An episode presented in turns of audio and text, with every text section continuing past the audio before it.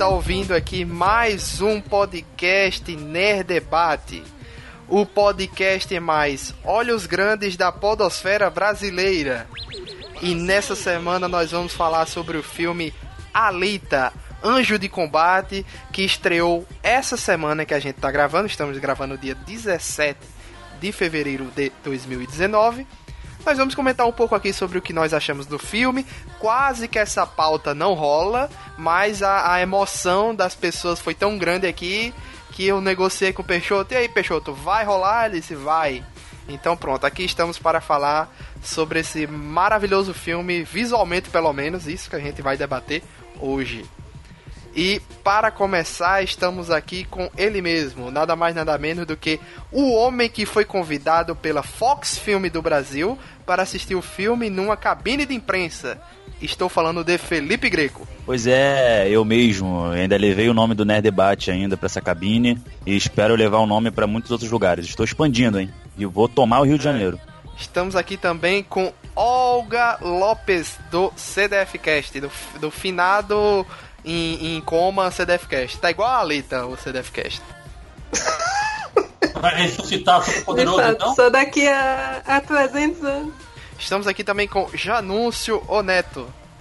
Olá pessoal, tudo bem? Vamos aí debater sobre essa que parece ter sido o primeiro passo para os americanos começarem a fazer as coisas direitinho em relação a adaptações de animes e mangá. Modesto, mas é o primeiro. Estamos aqui também com Sérgio Peixoto Silva. Bom dia, boa tarde, boa noite, seja lá o horário em que você esteja, né? Tá? Nos ouvindo, tá? E só, só para constar, no, nesse exato momento aqui eu estou terminando de selecionar as imagens para a matéria que vai ter sobre o filme, o mangá e tudo mais de Alita na Animax 61. Serão 14 páginas de informação. Haja, viu? Haja. Tem muito que eu tenho que falar aí, viu? E o filme é bom pra caramba. O melhor mangá adaptado para cinema que os americanos já fizeram na história. Pronto. Olha aí. Olha Falei. aí, polêmico, hein?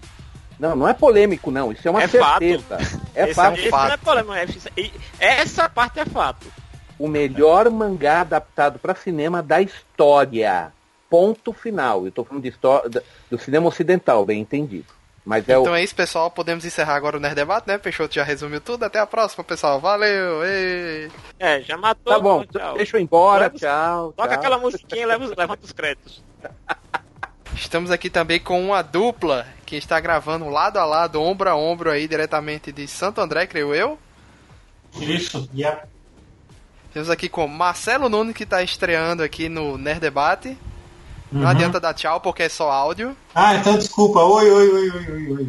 É, não tô, é, eu tô vendo vocês, aí eu, eu, eu, o Danado me explicou agora que vai ser só. E do lado de Marcelo aí tá Denison Ghiseline. Estamos aí de volta, gente. Mais do que nunca, todos os elogios que o filme merece. Também revitalizou os gêneros cyberpunk. Finalmente uma obra de ficção científica para falar disso. E olha, veio do Japão.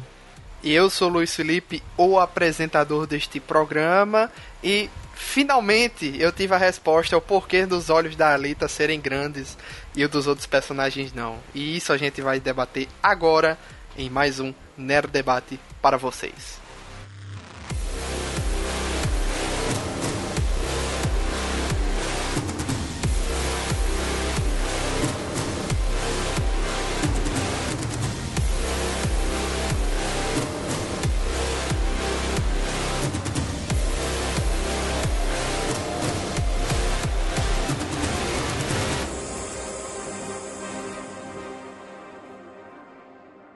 Vamos lá então, amigos e amigas. Seguinte, ali Anjo de Combate chegou aí como não quer, nada, assim, me impressionou até a quantidade de salas que ele estreou pelo Brasil, pelo menos nas cidades grandes. Porque, por exemplo, só aqui em um dos cinemas tiveram é, oito sessões, né? Que eu mostrei para vocês um dia desse essa semana. Oito sessões durante o dia todo só pra Alita. Então eu achei assim muita coisa. Então assim, a Fox Film tá botando uma, uma na questão da distribuição. Tem até uma pegadinha no início, né? Que o é, 20 Century Fox vira 26 é, é, Century Fox, né? Porque é, é no século 26, né? Que se passa. Tem aquela piadinha no início e tal. E é, eu queria comentar, como a gente sempre faz, antes de tudo, a questão da bilheteria. Por quê?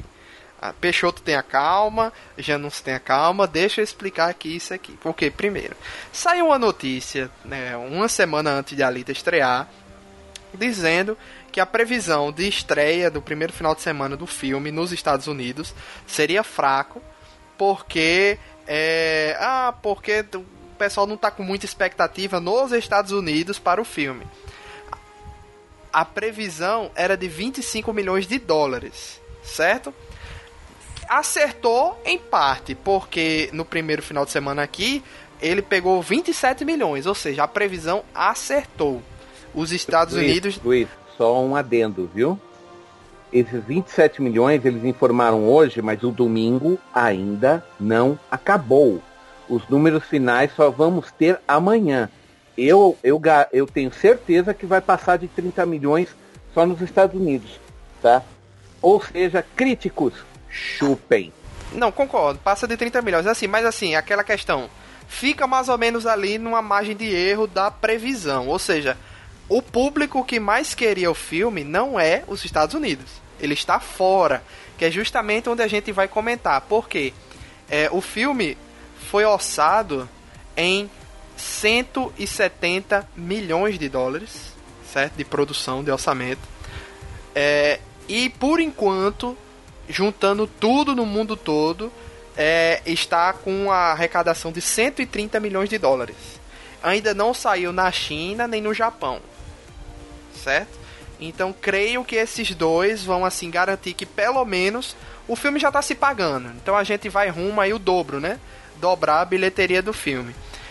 É, creio eu que eles não tinham a intenção que esse filme fosse um sucesso estrondoso nos Estados Unidos. Eu acho que esse daqui tá bem focado no público oriental mesmo. Entendeu?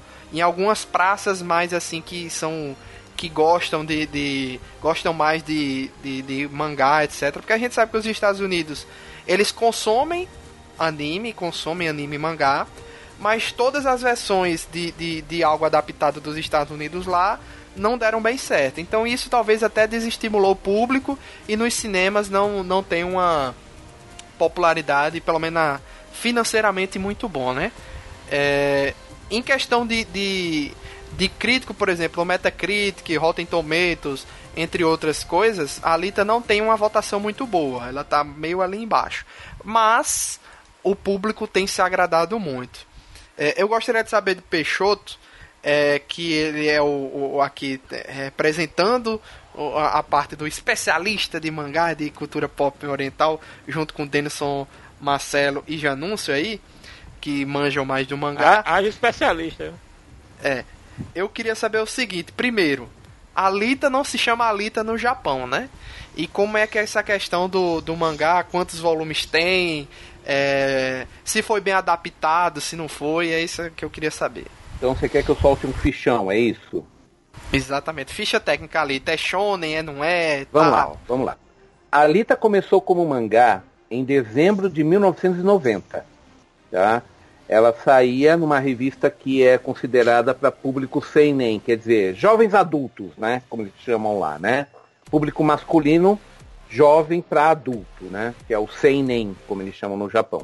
A revista chamava Business Jump, durou até 95, foram nove volumes, que essa é a primeira fase que a gente conhece quando quando tava quando saiu o segundo volume aí anunciaram o OVA que foi lançado em, em junho de 93 que tinha duas ah, que foi só assim foi dois capítulos de meia hora cada e os dois foram lançados na mesma data 21 de junho de 93 tá o, o legal disso daí é o seguinte ah, na, na produção tava o Madhouse Tava o mesmo diretor dos Caçadores de Elfas, do Fatal Fury Movie também, tá? Quer dizer, é um, é um, é um pessoal que já bem aqui. Deixa eu pegar as informações aqui. Era o, era o Ryoshi Fukutomi, que dirigiu Caçadores de Elfa 2, Fatal Fury Movie, e aquele Art of Fighting que ninguém gostou, né? Tá, isso daí, entre outras coisas que ele fez. A trilha sonora foi feita pelo Kaoru Wada, que vocês já ouviram muita música dele, mas vocês não sabem. Porque ele fez toda a trilha sonora do Inuyasha, né? e toda a trilha sonora do Seiya Lost Canvas também. Tá? Uhum. Então, foi, então ele também cuidou da, da trilha sonora do OVA da Alita. E o character design era de um, é de um cara que já é praticamente uma lenda viva no Japão por fazer character designs de, de anime, que é o Nobuteru Yuki, que ele fez o quê? Lodo, o character design dos personagens de Lodos do Ar, de Scaflone, do X-Movie, do Xenosaga TV e esses dois Yamato que estão de remake agora, o 2199 e 2202, também é character design dele. Ele é pouca coisa, sabe? E quem cuidou de tudo isso foi a Madhouse, o que explica porque a gente tem aquele cenário meio sombrio que é uma marca registrada dos desenhos, dos animes feitos pela Madhouse, né? Agora vamos lá. O que é que nós temos mais ainda? Ó, agora, agora senta que lá vem historinha, tá? Tem dois mangás spin-offs, que um é o Ashen Victor, que, eu, que é um que eu tô louco para ler, eu me arrependo de não ter lido ainda, tá? Porque é, ele foi lançado entre 95 e 96 na, na Ultra Jump, que era uma outra revista, mas também feito pelo, pelo Yukito, tá? E qual é a história? É de um jogador de motor, motor, motorball, é, focada só num personagem, é uma side story, é um spin-off. É um jogador de motorball, motorball que toda partida termina estraçalhado. Ele nunca vence uma partida. Ele, a única coisa que sobrou dele é o cérebro. E aí por ele, ele compete, compete e se arrebenta. Sempre. Ele nunca ganha uma partida. Aí a equipe que contratou ele dispensa ele, mas chama ele de volta porque o que aconteceu? Ele se arrebentou tanto que surgiu um fã-clube que só quer ver ele se arrebentar na partida. Essa é a premissa da história, tá? E tem um outro que é o Gun, que é o que é o Gaiden, né? O, no, no, nos Estados Unidos é chamado de Holy Night, Noite Sagrada, né? Que na verdade é uma compilação de quatro histórias curtas que foram lançadas entre 97 e 2006 na Ultra Jump, também pelo Yukito, né? que são a Holy Night, Noite Sagrada, que dá o um nome à série, o Sonic Finger, Dedo Sônico, Hometown, quer dizer, Cidade Natal, né? E Barjack Rhapsody, a Rhapsódia do Barjack, seja lá quem for esse cara. Em 98 nós tivemos um videogame que, notem, foi feito por um estúdio que o próprio Yukito criou para criar o videogame. Ele fez um estúdio, ele fez criar um o jogo. De, é o jogo que é o que é chamado Memórias de Marte, né? Marte Memory, né? Tá? Foi lançado em 98, é para o PlayStation 1, não tem em inglês, só existe em japonês. E nesse daí o que acontece? A Alita vai para o espaço literalmente, se envolve em guerras interplanetárias nas colônias do Sistema Solar e eu não posso contar mais do que isso, senão é, é, é spoiler, tá? Quer dizer, é, e eu não vi quase nada disso e o desenho dele está primoroso nessa fase, porque ele foi melhorando a cada edição que fazia. Então Só... isso tem ligação com, com esse flashback que a gente vê dela hum. no filme. De né? Marte e tudo mais, tem Essas tudo guerras. a ver, tem tudo a ver com o que você vai ler no mangá Last Order, acredite em mim, tá? Tem tudo a ver, tá? Então, não, então é, o seguinte, se você quer saber antes de ver o próximo filme, então você já sabe onde procurar, tem que ler o um mangá. Só que acho que essa fase ainda só está em inglês, a gente não tem em português ainda, tá? Só que é o seguinte, no meio do caminho, Tito brigou com a Shueisha, gente. Essa foi a parte divertida.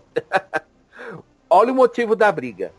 Quando chegou no capítulo 100, exatamente no capítulo 100 do mangá, do Last Order, o editor da que cuidava da Ultra Jump, onde saía a, o Last Order, ele queria que o Kishiro não usasse a palavra psycho, de, de psicocinese, né, psycho, no mangá. Ele recusou e mesmo assim o, o editor ativou uma cláusula lá que tinha no contrato, jogou os advogados da, da Shueisha em cima do Yukito e alterou a página que ele queria que fosse alterada. Né? O Yukito sabe o que ele fez? Cruzou o braço. Não desenho mais. É desse jeito cruzou o braço, não desenho mais. Parou. Tá e falou, e falou, eu só volto a fazer quando vocês recolherem. Ele queria que fizesse um recall de todas as edições que tinha com essas páginas alteradas, quer dizer, era um recall de acho de uns 100 mil exemplares por aí, tá?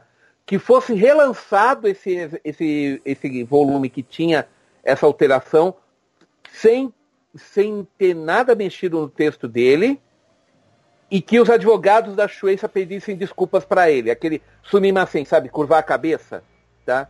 A Shueisha, a, a, a Shueisha não topou. Aí o que ele fez? Foda-se, tô indo pra Kodansha, tchau.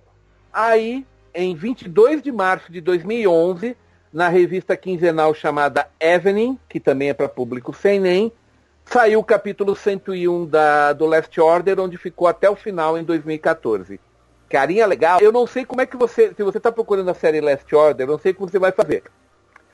O que os fãs costumam fazer é o seguinte: como ele mudou para Kodansha, ele levou toda a série dele junto. Então a Kodansha tem os, os 19 volumes de mangá do Last Order, você pode comprar pela Kodansha, tá? Se você quiser, mas só em japonês. Mas em inglês isso é indiferente. Você procura lá para comprar lá nas livrarias norte-americanas, você vai achar. Tá? E é o seguinte, aí ele terminou a série, a série em janeiro de 2014. Ele encerrou a série e já anunciou, olha, vai ter continuação antes do fim desse ano. Né? Aí, é claro, os fãs começaram a arrancar os cabelos, né? E em outubro de 2014, ainda na Evening, da Kodan, série que se chama Alita Crônicas da Guerra Marciana, né? É, é, Chronic, é, Bem, traduz depois para o inglês. Em português é Crônicas da Guerra Marciana. Está até o momento com seis volumes, não acabou. E o que é que essa história é, cobre? Flashbacks, da, fortes e longos flashbacks da infância de Alita em Marte. E, e com momentos no presente com a Alita e uma amiga dela, que é uma amiga de infância, que parece que também virou um anjo de batalha, que é uma tal de Erika, né? que está enfrentando uhum. um, outro, um outro vilão. É tudo que eu posso contar dessa fase até o momento. Provavelmente é... é a que aparece no filme. Tá. É, talvez seja essa. Talvez seja a Erika. Porque ela foi muito... lado dela na imagem. É, Sim, e é, é fica a... treinando com ela. Aquela de cabelo roxo, não é? Se não me engano, isso, né? Isso. Tá, ó, eu... Então ela não teria morrido naquele. naquele. aquela trituradora gigante lá. O... Não sabemos. Anel não de batalha. Sabemos pode ser, pode ser a Érica, pode não ser, tá? Além do, além do que, o que parece é que essa Crônicas da Guerra Marciana é, seria, na verdade, é, principalmente histórias anteriores, mais do que histórias recentes. Prequel. Então, é, um prequel. prequel, um prequel com coisas atuais. Então, não dá para saber se a Erika tá viva ou morta. Então, a gente fica... Aquele negócio, valer para saber, é o que eu posso dizer. Mas não terminou ainda. A única coisa que o Yukito pode falar, né, é que, é, quer dizer, desculpa, corrigir isso. O que o Yukito já anunciou várias vezes é o seguinte: eu terminei as Crônicas de Marte, acabou a, a, a história de Alita, eu não tenho mais nada para contar. Tá? A, a não certo. ser, claro, né? Até aí, gente, vou ser sincero, eu não confio porque o, o Miyazaki já falou sete vezes que vai se aposentar, né? Os sete últimos filmes dele eram para ser os últimos e ele já está fazendo mais um. Portanto. Em 3D, inclusive, viu? É, tá vendo? Coisa que então, ele disse também nunca trabalharia.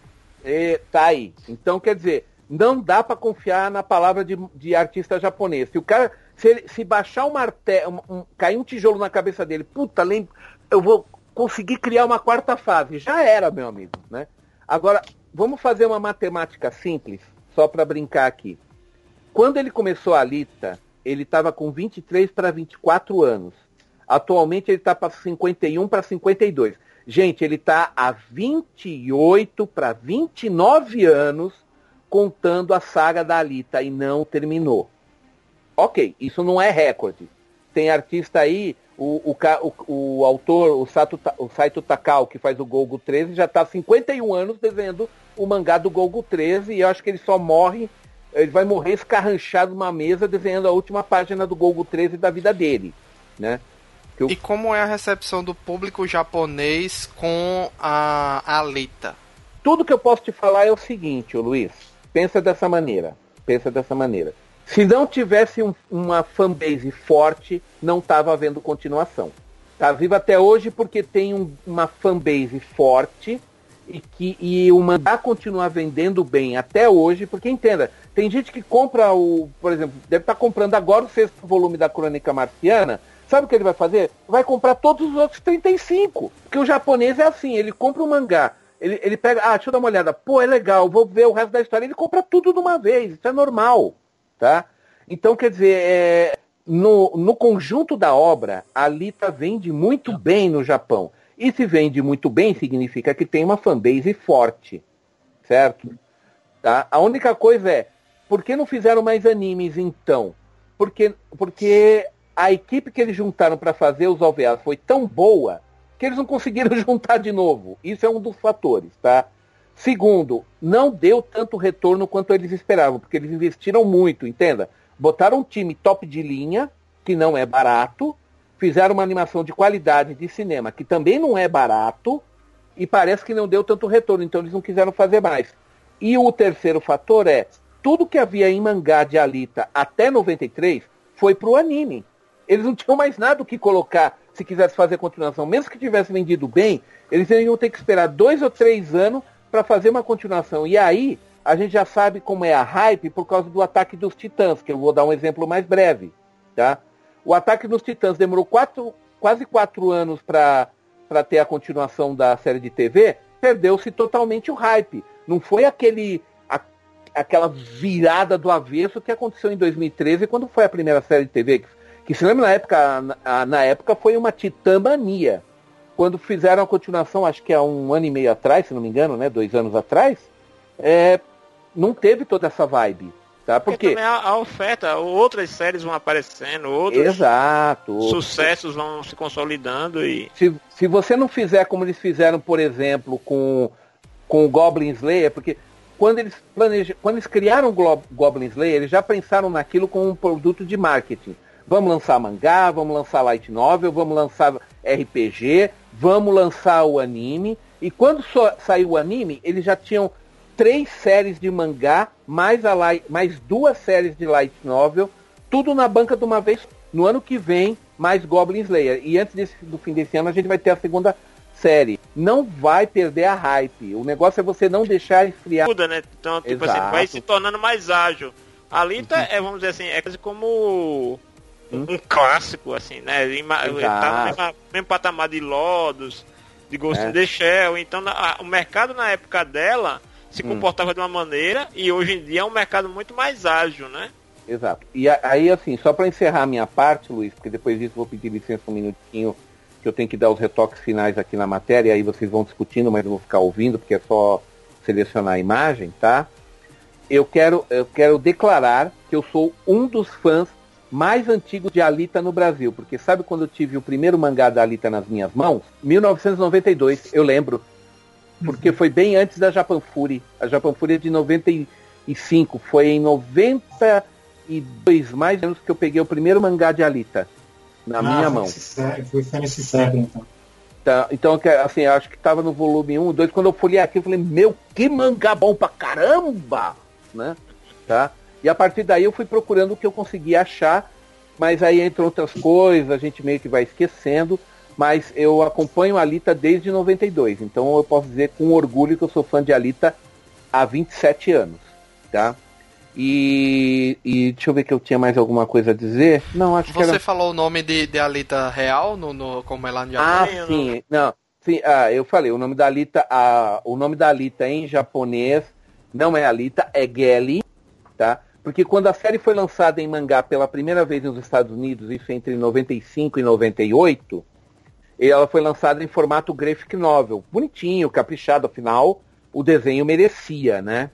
Tá? A qualidade do mangá na época era um top de linha, né? Tá? Só que eles fizeram com aquela coisa espelhada, porque na época ainda não, o pessoal não estava condicionado a ler mangá como, como lê hoje, né? Do formato original. Então eles espelharam, quer dizer, inverteram todas as páginas. E não só a Alita, como vários personagens tiveram seus nomes alterados. Tá? Ah, porque eu também concordo, você não vai conseguir chamar a série no. Você não vai conseguir chegar nos Estados Unidos e vender um mangá com o nome de.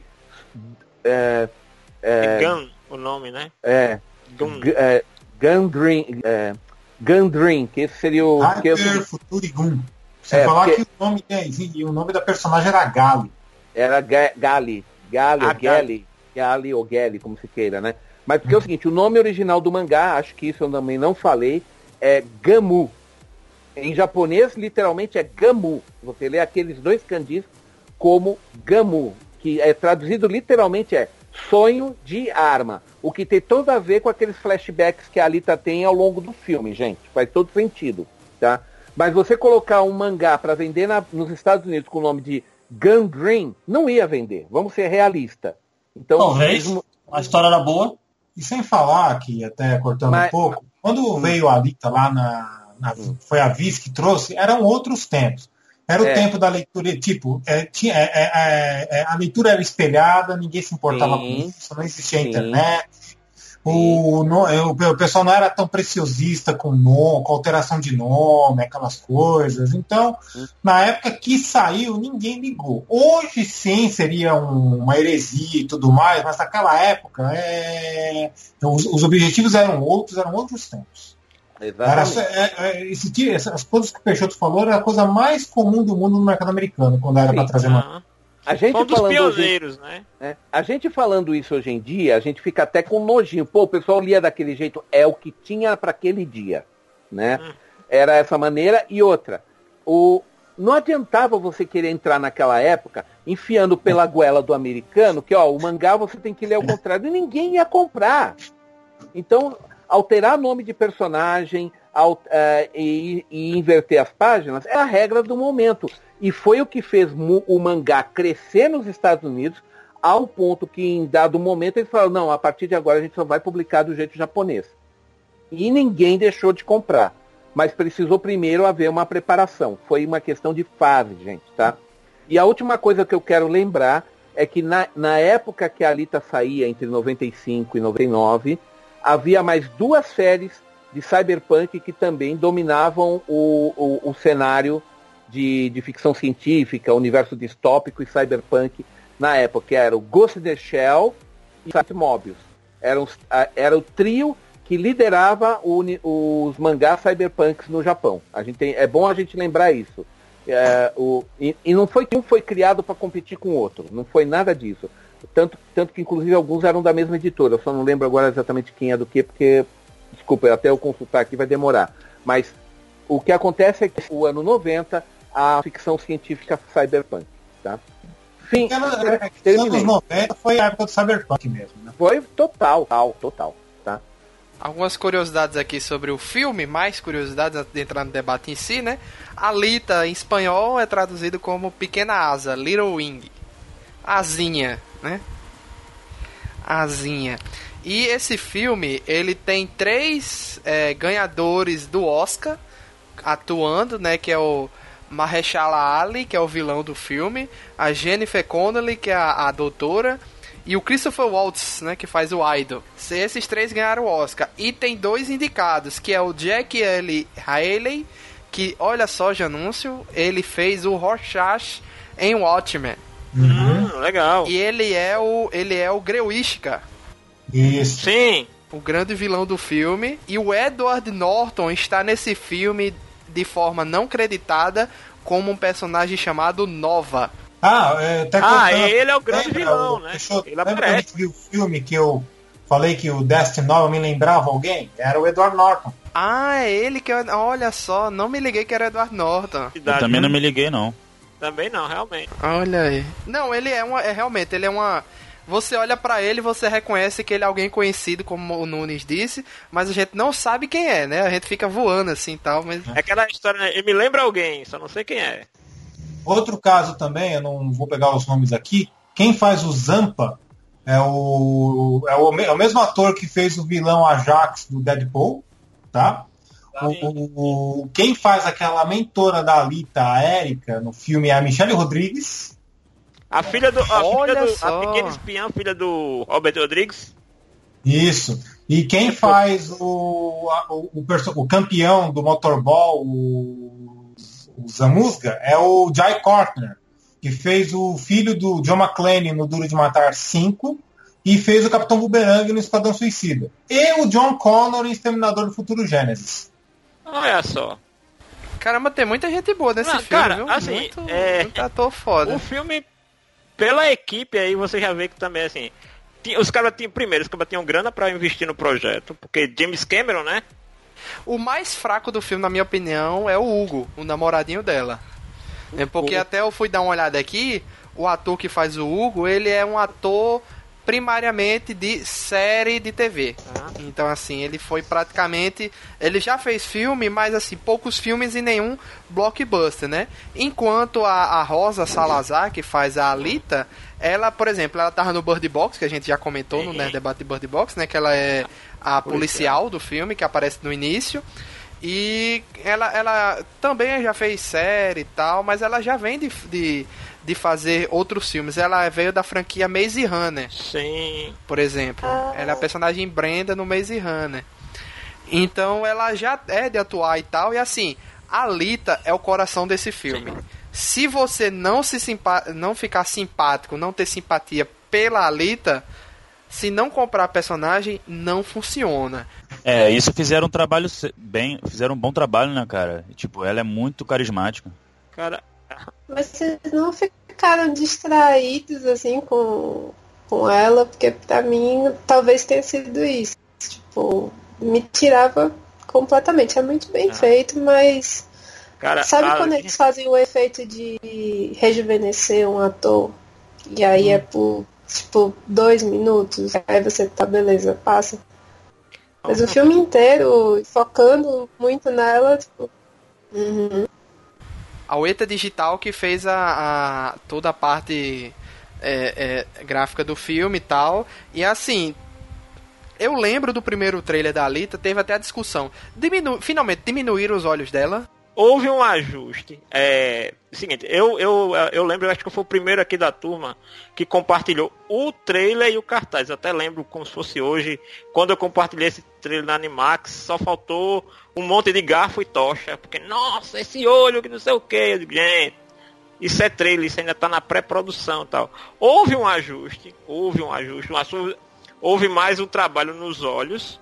né? Inclusive, as estátuas que fizeram da personagem posteriormente já, já acompanhavam essa, essa reformulação que fizeram nos olhos.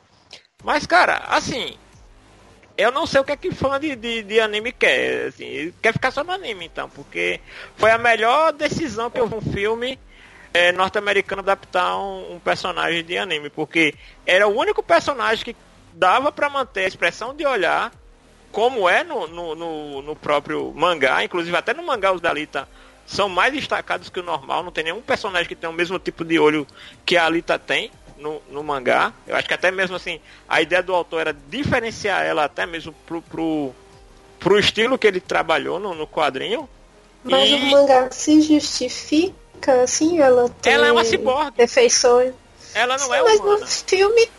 No filme todo Não, mas tem outros é ciborgues. ciborgue, Mas se você isso é- analisar, Não, a, a justificativa que eu vi no filme é o seguinte, isso que, que, me, que, me, que eu fiquei assim até questionando. Vamos lá. Ela é uma, uma soldada, uma guerreira de Marte. Certo? Uma berserker de Marte. Ela é, é. Quem tá em Marte que fez essa briga com o pessoal na Terra são humanos que foram pra lá e tem uma outra evolução. Entenda, são colônias humanas, mas se você reparar no filme, todas as berserkers têm o mesmo estado, têm o mesmo visual. Sim, certo. Mas ali elas não são. Elas são humanas ou não? Ou elas são. hum- elas têm mente de humana. Elas têm mente de humana. Todas são iguais à Alita. Tem um cérebro humano, né, transplantado para aquele tipo de corpo depois de uma, de uma, de uma mudança cibernética. E pra diferenciar dos humanos normais, ela tem os olhos maiores. Todas elas são daquele jeito. Eles tomaram muito esse cuidado, eu, eu prestei atenção é, justamente nisso. Assim. Eles tomaram um, um cuidado para que essa mudança, essa escolha estética, não ficasse meramente assim, só nela. Então, assim, ela diz, olha, tem essa classe de soldados, todos eles são desse jeito. E, e o mais legal do tudo, eles não precisaram explicar isso. Ou você compra ou você não compra. Se você é um fã de anime e de mangá e tá acostumado com isso, beleza. Se você não é, aí é aquela coisa. Vai ter gente que vai se acostumar com isso e vai ter gente que vai ficar incomodado o filme inteiro. Não, eu comprei. O que me incomodou foi o seguinte: tá, beleza, somente os berserkers de Marte que tinham os olhos daquele jeito. E ela andando normalmente na cidade e ninguém questiona isso, pô. Uma pessoa que, que claramente tem uns olhos de uma berserk, assim, passou 300 anos e o conhecimento foi, foi isolado?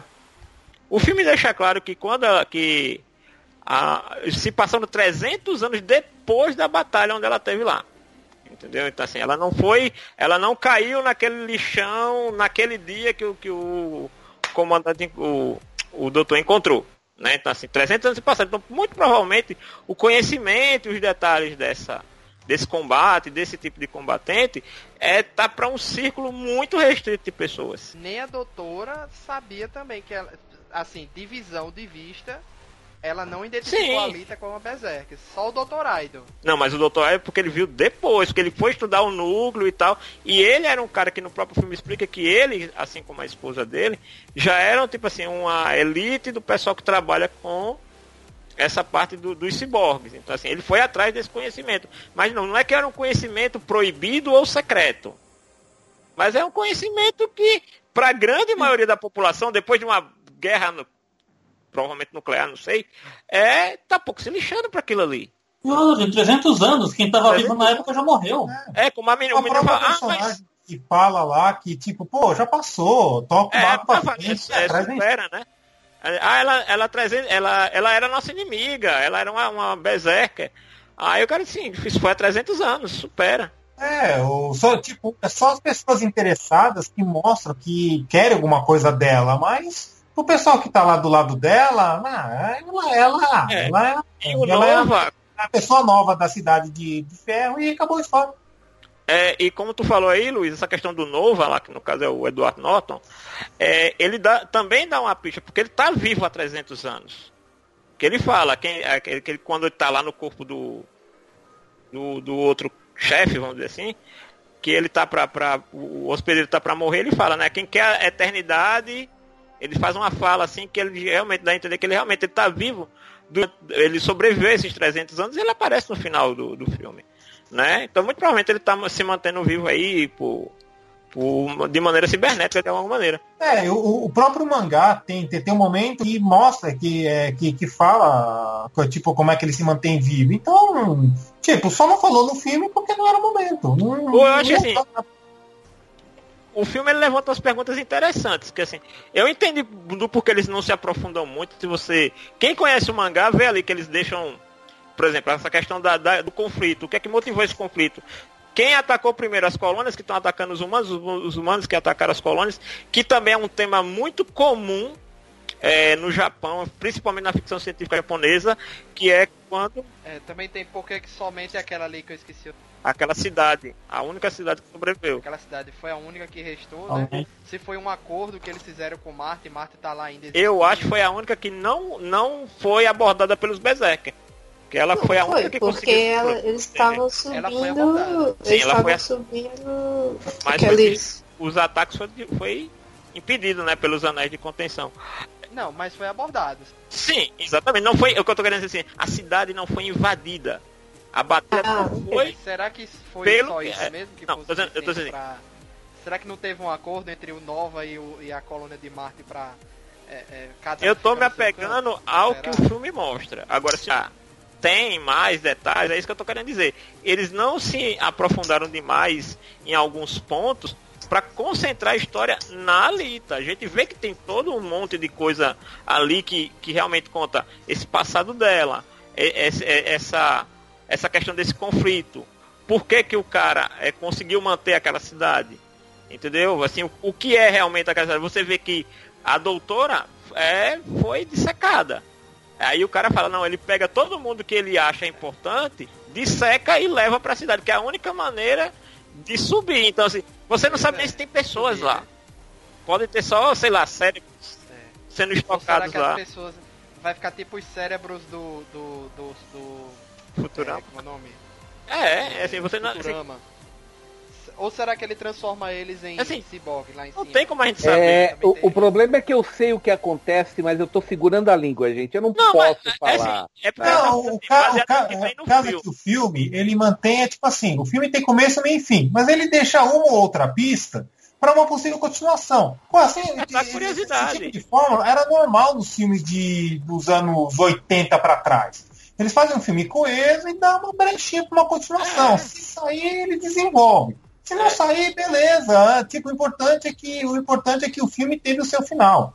Então, é, tipo, a gente está falando de uma série de nove volumes. Não dá para contar nove volumes em duas horas. Tá então, então, então eles só pegaram dois assim- volumes, desenvolveram. Se, Pô, o, o, o melhor exemplo que não dá para contar tudo, vamos pegar, por exemplo, como eu falei, o, pega o filme do, do Kenshin, o primeiro filme.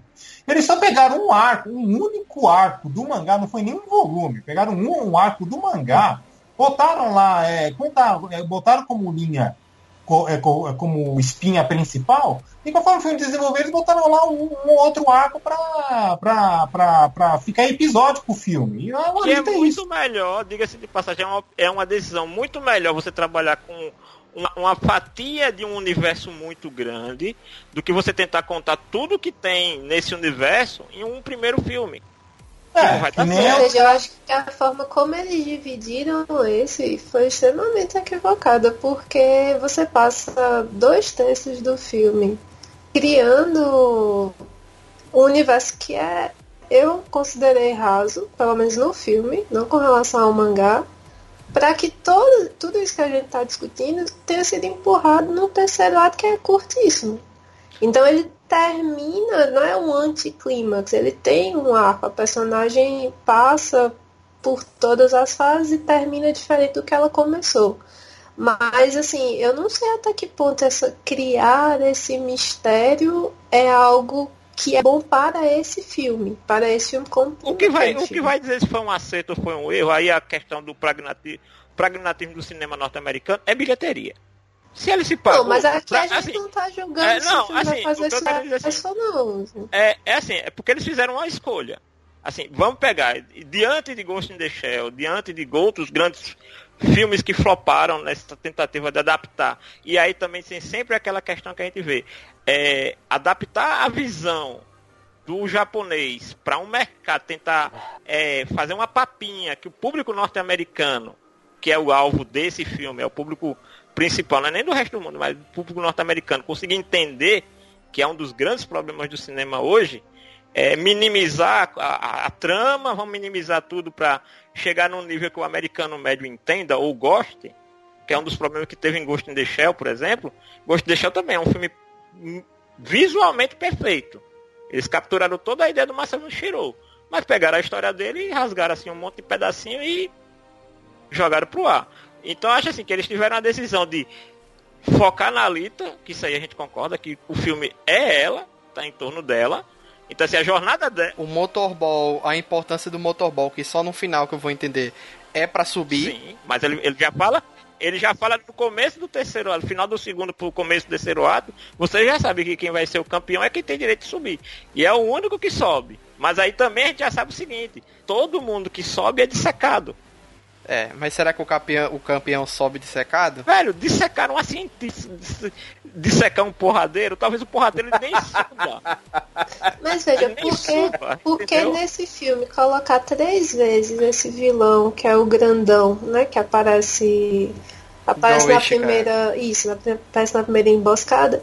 E jogar esse lance da competição todo para o final do terceiro ato e não concluir. Não, verdade. o Ficou vilão estranho é Vai mesmo. pro próximo Ficou filme. extremamente mas- mas aí- pô. Tipo, Mas aí não que é o problema, Luiz.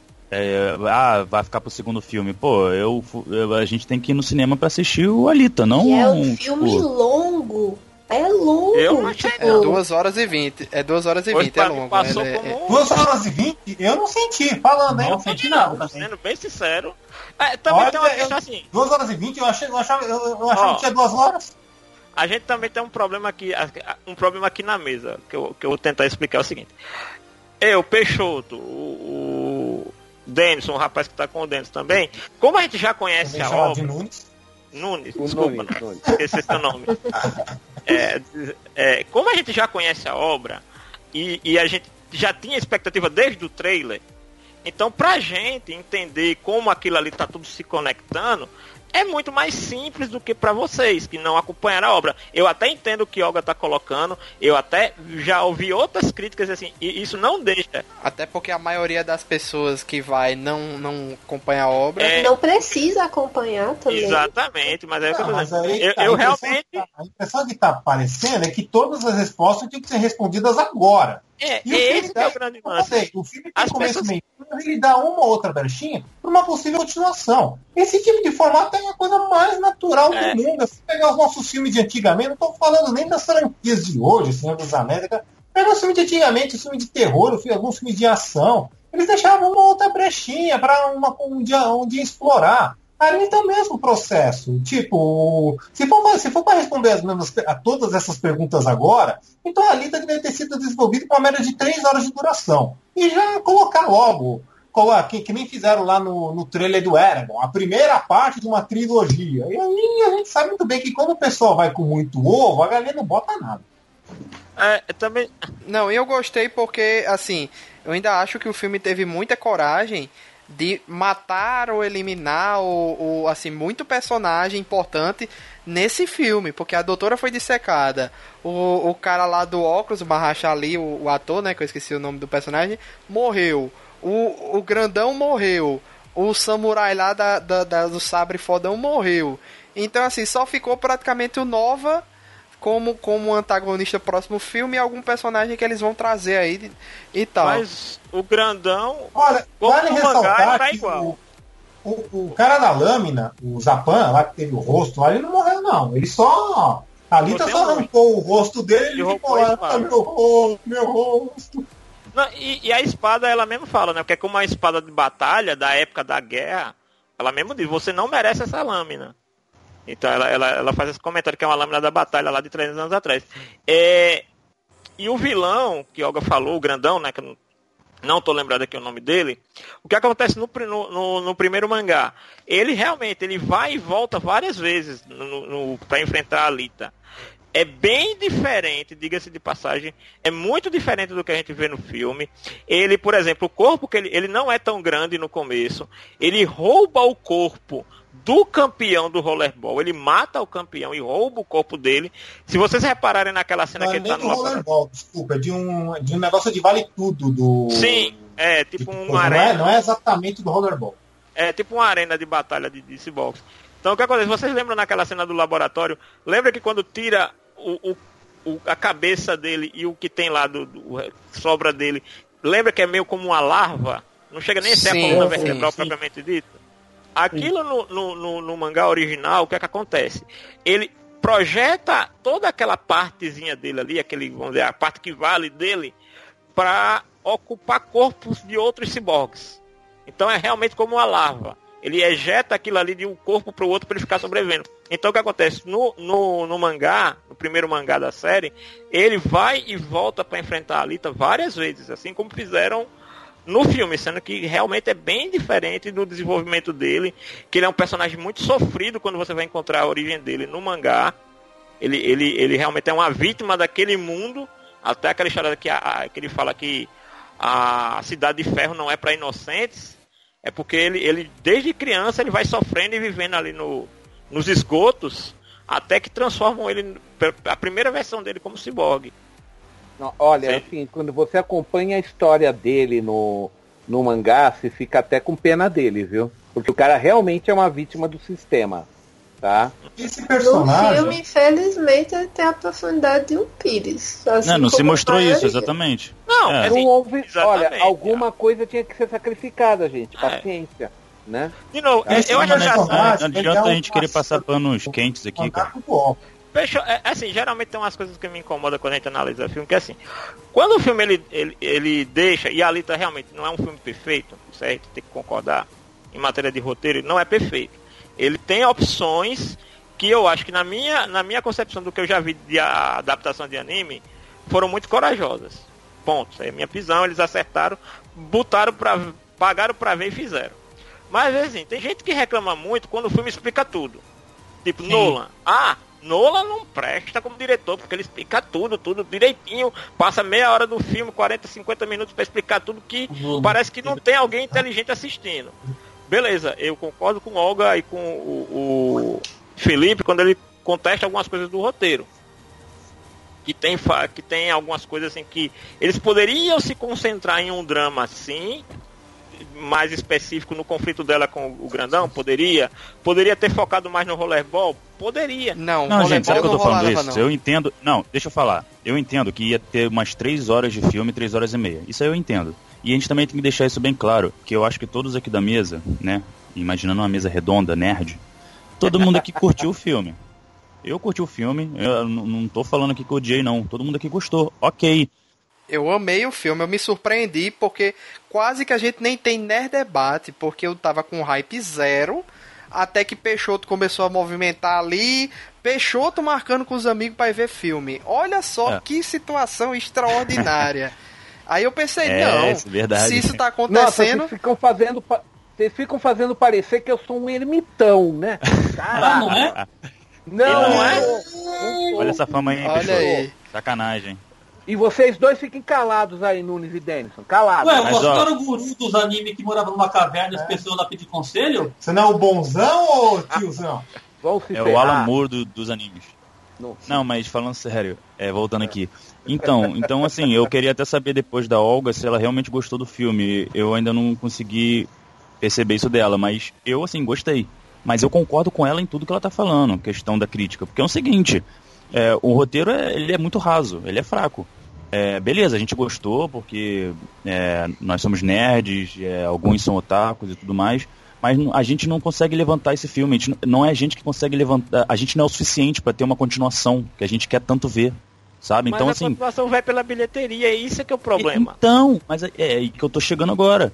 É, então tem que ter algumas modificações no roteiro, tem que ter umas modificações para poder atrair o grande público, cara. Porque não adianta agradar só a gente, Bicho, já, vive, gente... já vive disso. Ah, é, que filme legal, assim, tu chora e tudo mais, mas aí não tem continuação, porque não dá bilheteria, tá ligado? Mas sabe o que é que me incomoda com isso, Felipe? É o seguinte, a gente fica reclamando assim do filme, é, e, e se o filme não fosse bom a gente não tava debatendo, mas por exemplo, a gente vem de um ano anterior, a gente vem vendo e fatura dinheiro pra caramba e todo mundo sabe que a história é uma porcaria e ah. todo mundo, em todo canto do planeta, diz: esse filme é uma porcaria. Todos os críticos no mundo inteiro disseram: isso é uma porcaria. E o filme vai ter sequência. Eu acho que a Lita, ele é raso, sim, mas acho que a proposta era ser um filme raso. Ele não era a proposta dele, pelo menos ele não me vendeu, para mim, quando eu tava vendo os trailers, que eles iam fazer um épico dramático sobre a cruzada de uma guerreira ciborgue contra o sistema, por exemplo. É, tanto é que eu que não esperava nada, saí extremamente apaixonado pela personagem, pelo filme, por aquele universo e tal. E quero mais. Assim, só o rollerball que ainda sou meio assim, um pezinho atrás, entendeu? É muito show. O rollerball é muito shownem para os cinemas. Ô Janúncio, entende uma coisa. Aqui a gente tá, tá rasgando elogios.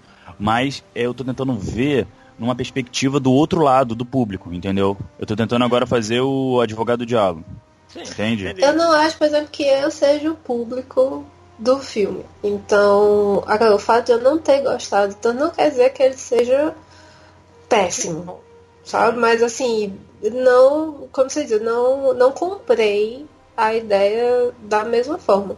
Só que eu acho que alguns dos argumentos que vocês estão usando é justamente, por exemplo, expectativa, que é o que a gente fala tanto para quando é bom quanto para quando é ruim, é relativo.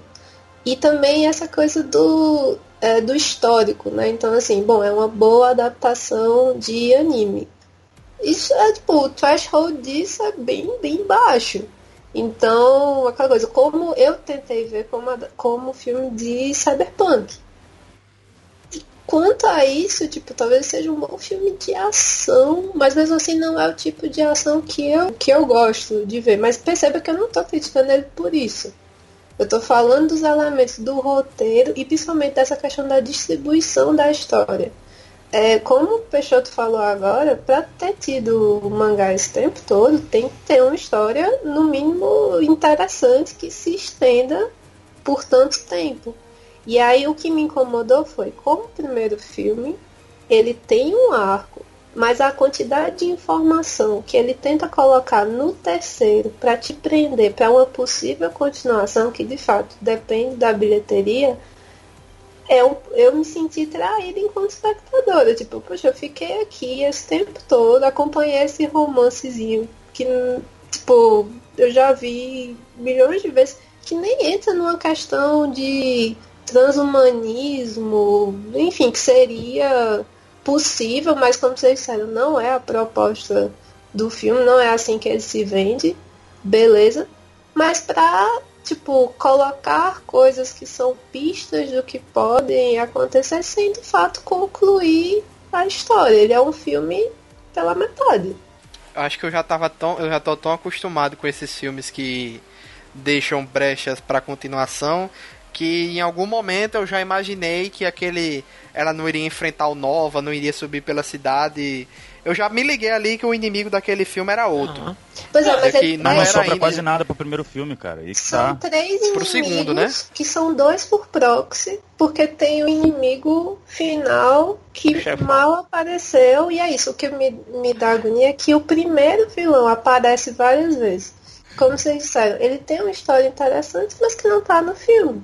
Sim. Vocês comentaram que, tipo, ele comenta quando cai. Por exemplo, não, não seria uma história interessante, tipo, Sim. quando ele vai pro subsolo, você Mas entender é que outras pessoas morrem. Não é assim. É, a própria obra. Quando ele cai no buraco, aquela parte lá, eu, eu nasci aqui, é igual ao mangá. Ou seja, não, mas o que eu tô querendo assim, o, o, flashback. Agora, então, então, então, é mais fácil fazer um filme. Então vamos, então vamos fazer um spin-off lá do Grisha.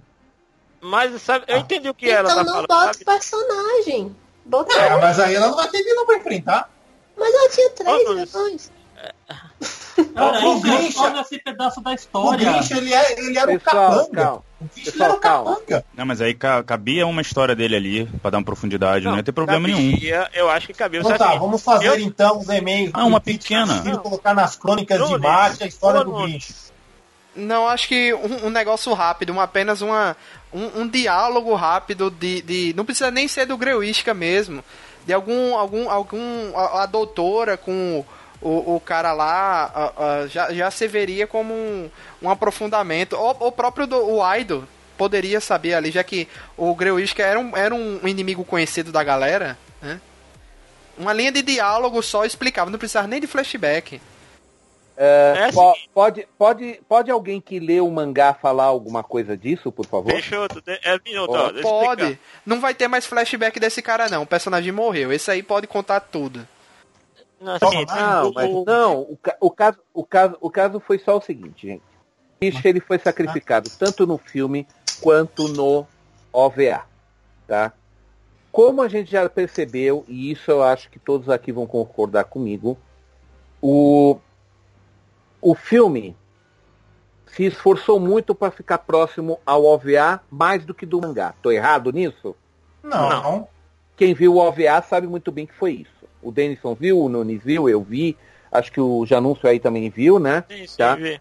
Tá. Mas por que que fizeram isso? Porque a Alita se tornou sucesso, quer dizer, se tornou sucesso não, se tornou conhecida nos Estados Unidos por causa do OVA mais do que do mangá todo mundo ter assist, todo mundo da década de 90 assistiu o OVA da, da Alita. Era uma coisa meio que obrigatória, tá? Para você se dizer um fã bem, bem atualizado. Aí o que acontece? O Cameron jogou no certo. Ele falou, olha, se os americanos gostaram do OVA, então eu vou seguir o OVA. Foi isso que ele fez. Uhum. Não com as, pode ser talvez não com essas palavras, mas foi isso que a gente viu em atos, tá? O que acontece no OVA? O Grish é completamente ignorado tá? Ele vira só um vilãozinho para Alita brigar, tá? Na verdade, no filme ele teve mais espaço do que no OVA, inclusive tem isso. O, o Peixoto, na verdade, ele é uma mistura do. Tipo, ele é um personagem principal no, no filme, né? É, o, o Grisha do filme, ele, ele, ele é inspirado no, no, no OVA, mas ele tem elementos do macaco, que é o personagem em questão do, mangá. do, do mangá que por sua vez, né, ele foi adaptado e citou o Grisha no OVA. Ou seja, o personagem do filme já é uma. Uhum. Só que tem, a gente tem que botar em questão que ele é um capanga. Ele não é oh. o grande vilão da Alita. No máximo, ele, tipo, tipo, ele é um grande adversário pra Alita derrotar. Mas ele não é o grande vilão do filme. É, o grande vilão do filme em questão é o Vector. Que ele, qual, qual, qual, é a história, qual é a vértice principal é, do, do, filme? É, é, tipo, o nascimento da Alita e o relacionamento dela com o Hugo, que é um jovem sonhador que quer ir para além. E o grande vilão da história é o velho lá, que ele é o. que ele é tipo, é o. Ele é o. Ele é o pinguim do. O, ele, é, ele, é, ele, é, ele é o mafioso da história que faz o que faz o Hugo de trouxa. Sabe? E, só que Eu acho final, assim, sabe? E descobre que ele é só. É, exatamente. Tanto é que o esquema do Vector com o Hugo. O esquema do Vector com o Hugo não é o esquema do Nova com o Hugo. Né? Porque o esquema o esquema do Nova é o rollerball. E o esquema do Vector é enganar a galera. Isso, e, então, e conforme, o filme vai, e conforme o filme vai desenvolvendo, a gente vê que o Vector ele também não deixa de ser um capanga para um outro vilão. Só que ah, o filme se foca nele. É o, o, Vector ele é, ele, é, ele é o Takeda Karyu do, do Alita. Uhum. Assim, eu teria feito assim. É, em cima do que o Olga falou, do que o Felipe também falou, e, e eu concordo em parte com o que eles estão falando, eu, se, se eu tivesse a opção de, de organizar o roteiro melhor, eu teria trocado muito mais, sem piscar duas vezes. Teria trocado 70% desse romancezinho deles dois por contar a história do, do Grisha. Aprofundar mais para ele virar um, um inimigo. Grisha, sabe The Movie. Entendeu? Não, não é isso, não é isso, Nunes. O que eu tô querendo colocar é o seguinte. Não, é, já anunciou, é que você. Já anunciou, você não conhece o Nunes. Certo, Calma, isso é normal. Não, tá? tudo bem. Mas o que eu tô querendo tá. dizer é o seguinte: o romancezinho deles, dentro do filme, talvez no mangá seja até uma coisa, como você falou, no, é muito chato. ele é um cara puro. Não, no filme ele é um belo de um filho da puta. É isso é. que ele é o filme todo. Ele é um belo um filho da puta. Se eu tivesse sido ali, eu tinha matado ele. Que é isso? Eu te... Velho, só que fato, é como eu falei, velho, aí, claramente pra todo mundo o filme inteiro. Vamos lá, Hugo. Hugo no filme. Aparece um cara sendo atendido pelo, pelo, pelo médico lá, o, o pai da Alita. O que é que o cara tá relatando? Os caras foram roubar minhas peças, tal, tal, tal, tal, tal. Aí você vai, o cara vai lá, se faz inocente, faz amizade com a Alita, aí diz, olha, não confia em ninguém, isso aqui todo mundo é um matando o outro, não sei o que, blá, blá, blá, blá. Aí ele vem com aquele negocinho de amorzinho pra cá, amorzinho pra lá, mas ele não conta nada pra ela, e ele continua trabalhando, fazendo jogo duplo, pô, ele tá matando todo, ele matou o campeão, ele ajudou a matar o campeão.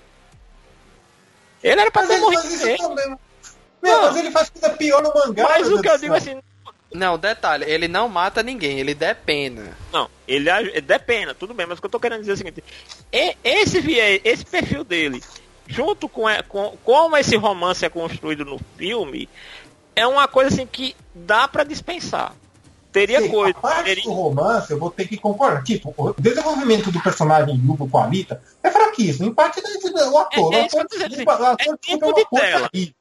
Né? É, eu, eu, eu, eu dava pra ter usado pra galera, pro, pro pessoal. O, o, o modo como o desenvolvimento dos dois é piegas. Mas na parte do. Você falou da parte de pegar a história, é justamente, é, é justamente a parte que eu falei que é o truco do filme. Eles só pegam, eles pegam, eles pegam os dois primeiros volumes do mangá e criam uma história a partir disso. Se a gente quiser que se pegasse mais, aí vai ficar aqui naquela porcaria que foi, por exemplo, o filme Metal Alchemist eles pegam logo, ah, vamos pegar do início do mangá até dar, até dar aquela zica no laboratório. Eu acho que até lá vai uns 7 ou 8 volumes. Vamos fazer um filme de uma hora e meia. Aí, que sabe o que que sai? Aquela porcaria que é o Fullmetal Alchemist Movie, né?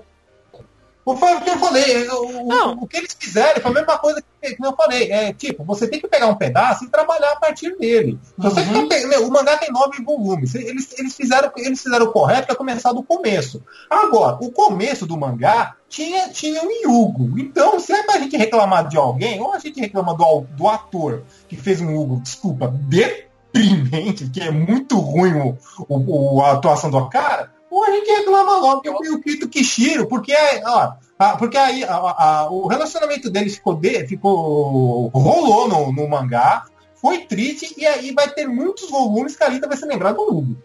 Então, se vocês odiaram o Hugo agora, se rolar a parte 2, vocês se preparam. Ah, mas aí é culpa do filme, do, da narrativa, da direção, tá ligado? Eles têm que pegar uma parte e adaptar. Foi o que você falou. Pega um pedaço e faz aquele pedaço ali. Mas faz é direito, faz direito, cara. Então, então aí a gente tá dando divergência. Tem um lado aqui, que tem um lado da mesa que gostou, da, gostou como um todo, no geral. Como eu falei, acho que é de consenso que todo mundo concorda que o filme não é perfeito. Tudo bem. Mas tem um lado que, tipo, saiu do cinema com um sorriso no rosto, e tem um lado da mesa que não saiu com um sorriso tão bonito assim, né? É tipo assim, eu vou ser sincero, eu nunca li o mangá, nunca vi o OVA, entendeu? É, eu não tenho tanta autonomia para falar assim das obras, por isso que eu tô ouvindo muito vocês. Mas o que eu tô falando aqui do filme é que eu achei do filme, entendeu? Uhum. Não, tem que o mangá ser pode filme. ser uma obra tá de arte. aqui eu filme. acredito que seja, até porque eu sou muito fã do Ghost in the Shell, eu tenho o mangá aqui, eu tenho o Blu-ray do filme, eu gostei pra caramba. Enfim, mas a Alita eu não conheço, entendeu? Mas o ritmo estraga muito, Não, e tinha mas- algumas coisas mas, ali gente, que... Gente, só quero lembrar uma coisa muito importante, que a gente pode estar discutindo tudo isso aqui à toa. Sabe por quê? Porque o próprio Cameron falou que ali, é, em, como ele está com os direitos de tudo de Alita, ele já falou, ele tem possibilidades de fazer várias histórias paralelas de Alita. Então nada impede, por exemplo, dele aproveitar Grincha e outros. Entendeu? Não, entendi, De- mas de- Peixoto, eu- de repente, de repente ele vai manter o foco da. Assim, ele vai manter a trama, a trama principal que tem dos nove volumes de Alita nos filmes e talvez fazer um filme paralelo, tipo, como eu disse, teve o. Tem esse do Ashen Victor, né? Que é o cara que. O cara que, que só fica. se arrebenta a cada corrida, né? Tá? E pode ter também as histórias curtas, né? Quer dizer, existem N o possibilidades filme- e o próprio Cameron já falou, eu vou explorar mais do, mais o universo da Alita. Ele não disse vou explorar a Alita, ele falou o universo da Ah, Alita. é, eu entendo, só que a questão é que, Uhum. beleza, ele pode até fazer outros materiais com essa marca, mas Ok. que ele não repita o que ele fez nesse filme na questão, assim, de ritmo, de narrativa, porque ele tem um Ah, material entendo. ótimo nas mãos. Ele tem um material Sim, ótimo, sim. vocês sabem melhor do que eu. um Eu nunca li. rico, Só então- que ali tem dedo dele, tem dedo do, do Rodrigues, né, que, é o, Uhum. que é o diretor, e aí no final das contas fica sem identidade de ninguém. Porque o James ainda- Cameron é um diretor super foda, todo mundo que concorda com isso, pô, eu sou fã dele. Sim, que ele no O caso é Rodrigues também não é né? ruim. É, ele é só produtor. Só que ele tem dedo, cara. Ele não deixa o Sim, Rodrigues sim. trabalhar. Ele não deixa. Isso é evidente, porque É. se o Rodrigues trabalhasse como, da forma que ele queria, as cenas de ação iam ser viscerais, muito mais do É, que já é. É, mas aí a gente tem. Mas, bom, mas aí você está afirmando que o Cameron botou a mão no Rodrigues. Agora, desculpa perguntar, isso é fato ou é só uma speculation? Ó, É, eu, eu, roteiro só, eu tô é achando, dele, assim, é uma especulação com base no que a gente conhece do James Cameron, sabe? Tipo, você, o filme, ele é bem, em algumas partes muito genéricas, tirando as lutas Porque que são algo de outro pensar- mundo sensacional, e o visual gráfico que é algo espetacular, um bagulho incrível. O resto é gravado assim, as coxas, muito clichê, tá Mas a ligado? culpa não é o filme ser dirigido para um público mais jovem.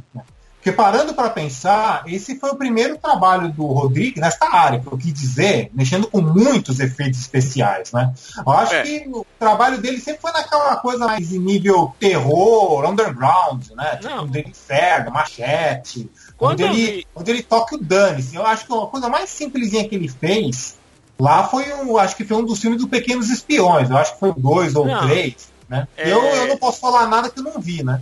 Na filmografia do Rodrigues, antes do, do, do, do Alita, o que vale a gente citar aqui como, vamos dizer assim, o mais próximo do, do orçamento que ele trabalhou com Alita foi Predadores.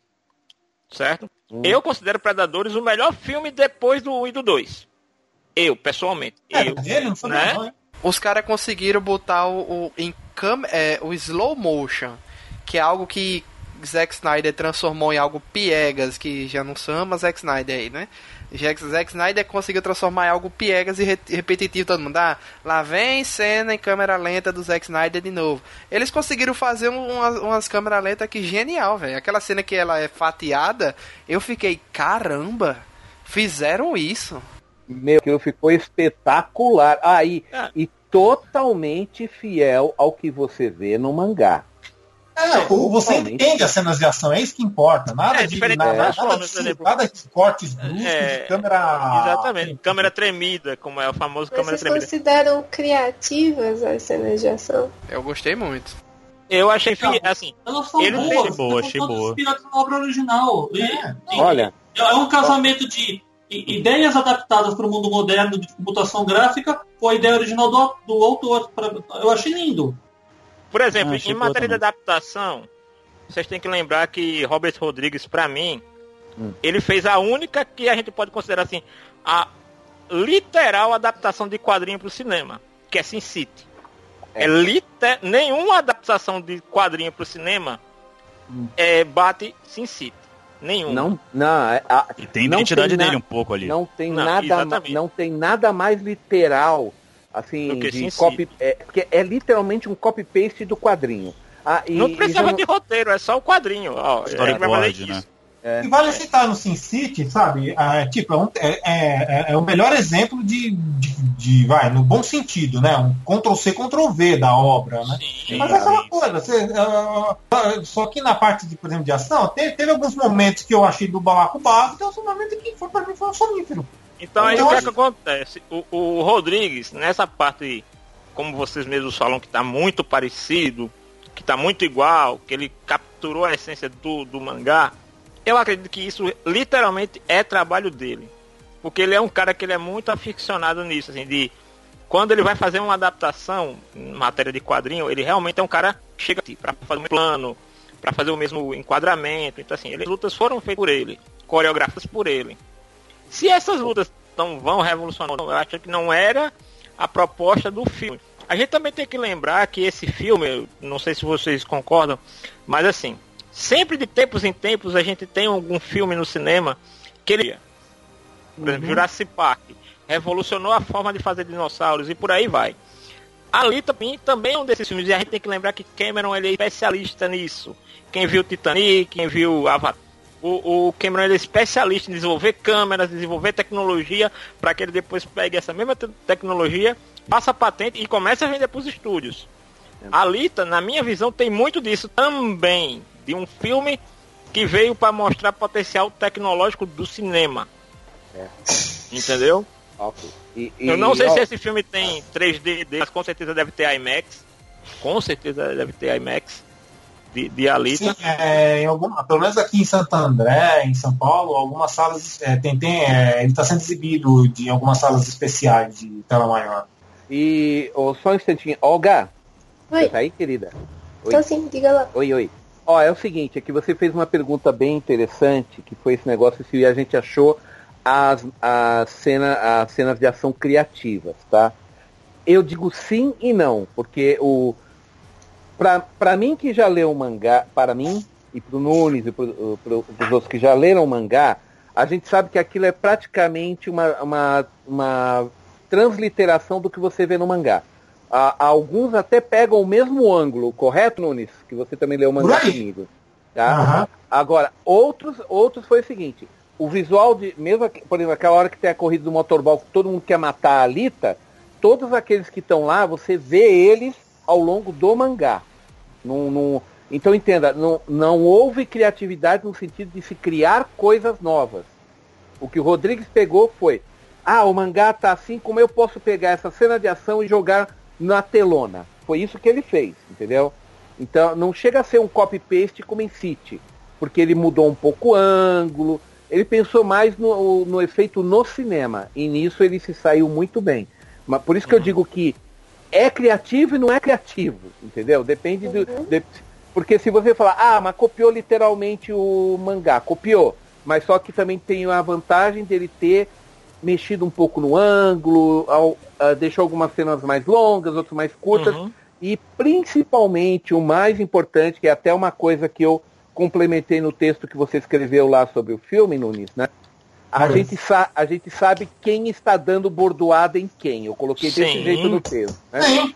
É. Dá pra ver tudo, você entende é. a ação do filme. Que, e tem outra curiosidade aqui que o James Cameron testou quatro atrizes para fazer a Alita a Rosa Salazar, que foi escolhida, Zendaya, que tá fazendo aí a, a Michelle, né, do, do Homem-Aranha, né, a Mary Jane. Por enquanto é a Mary Jane, né? Yes, é, A Micah Monroe, que ela é uma atriz que fez o, o, o, último Independence Day, o mais novo, It Follows, A Quinta Onda, e também a Bella Thorne.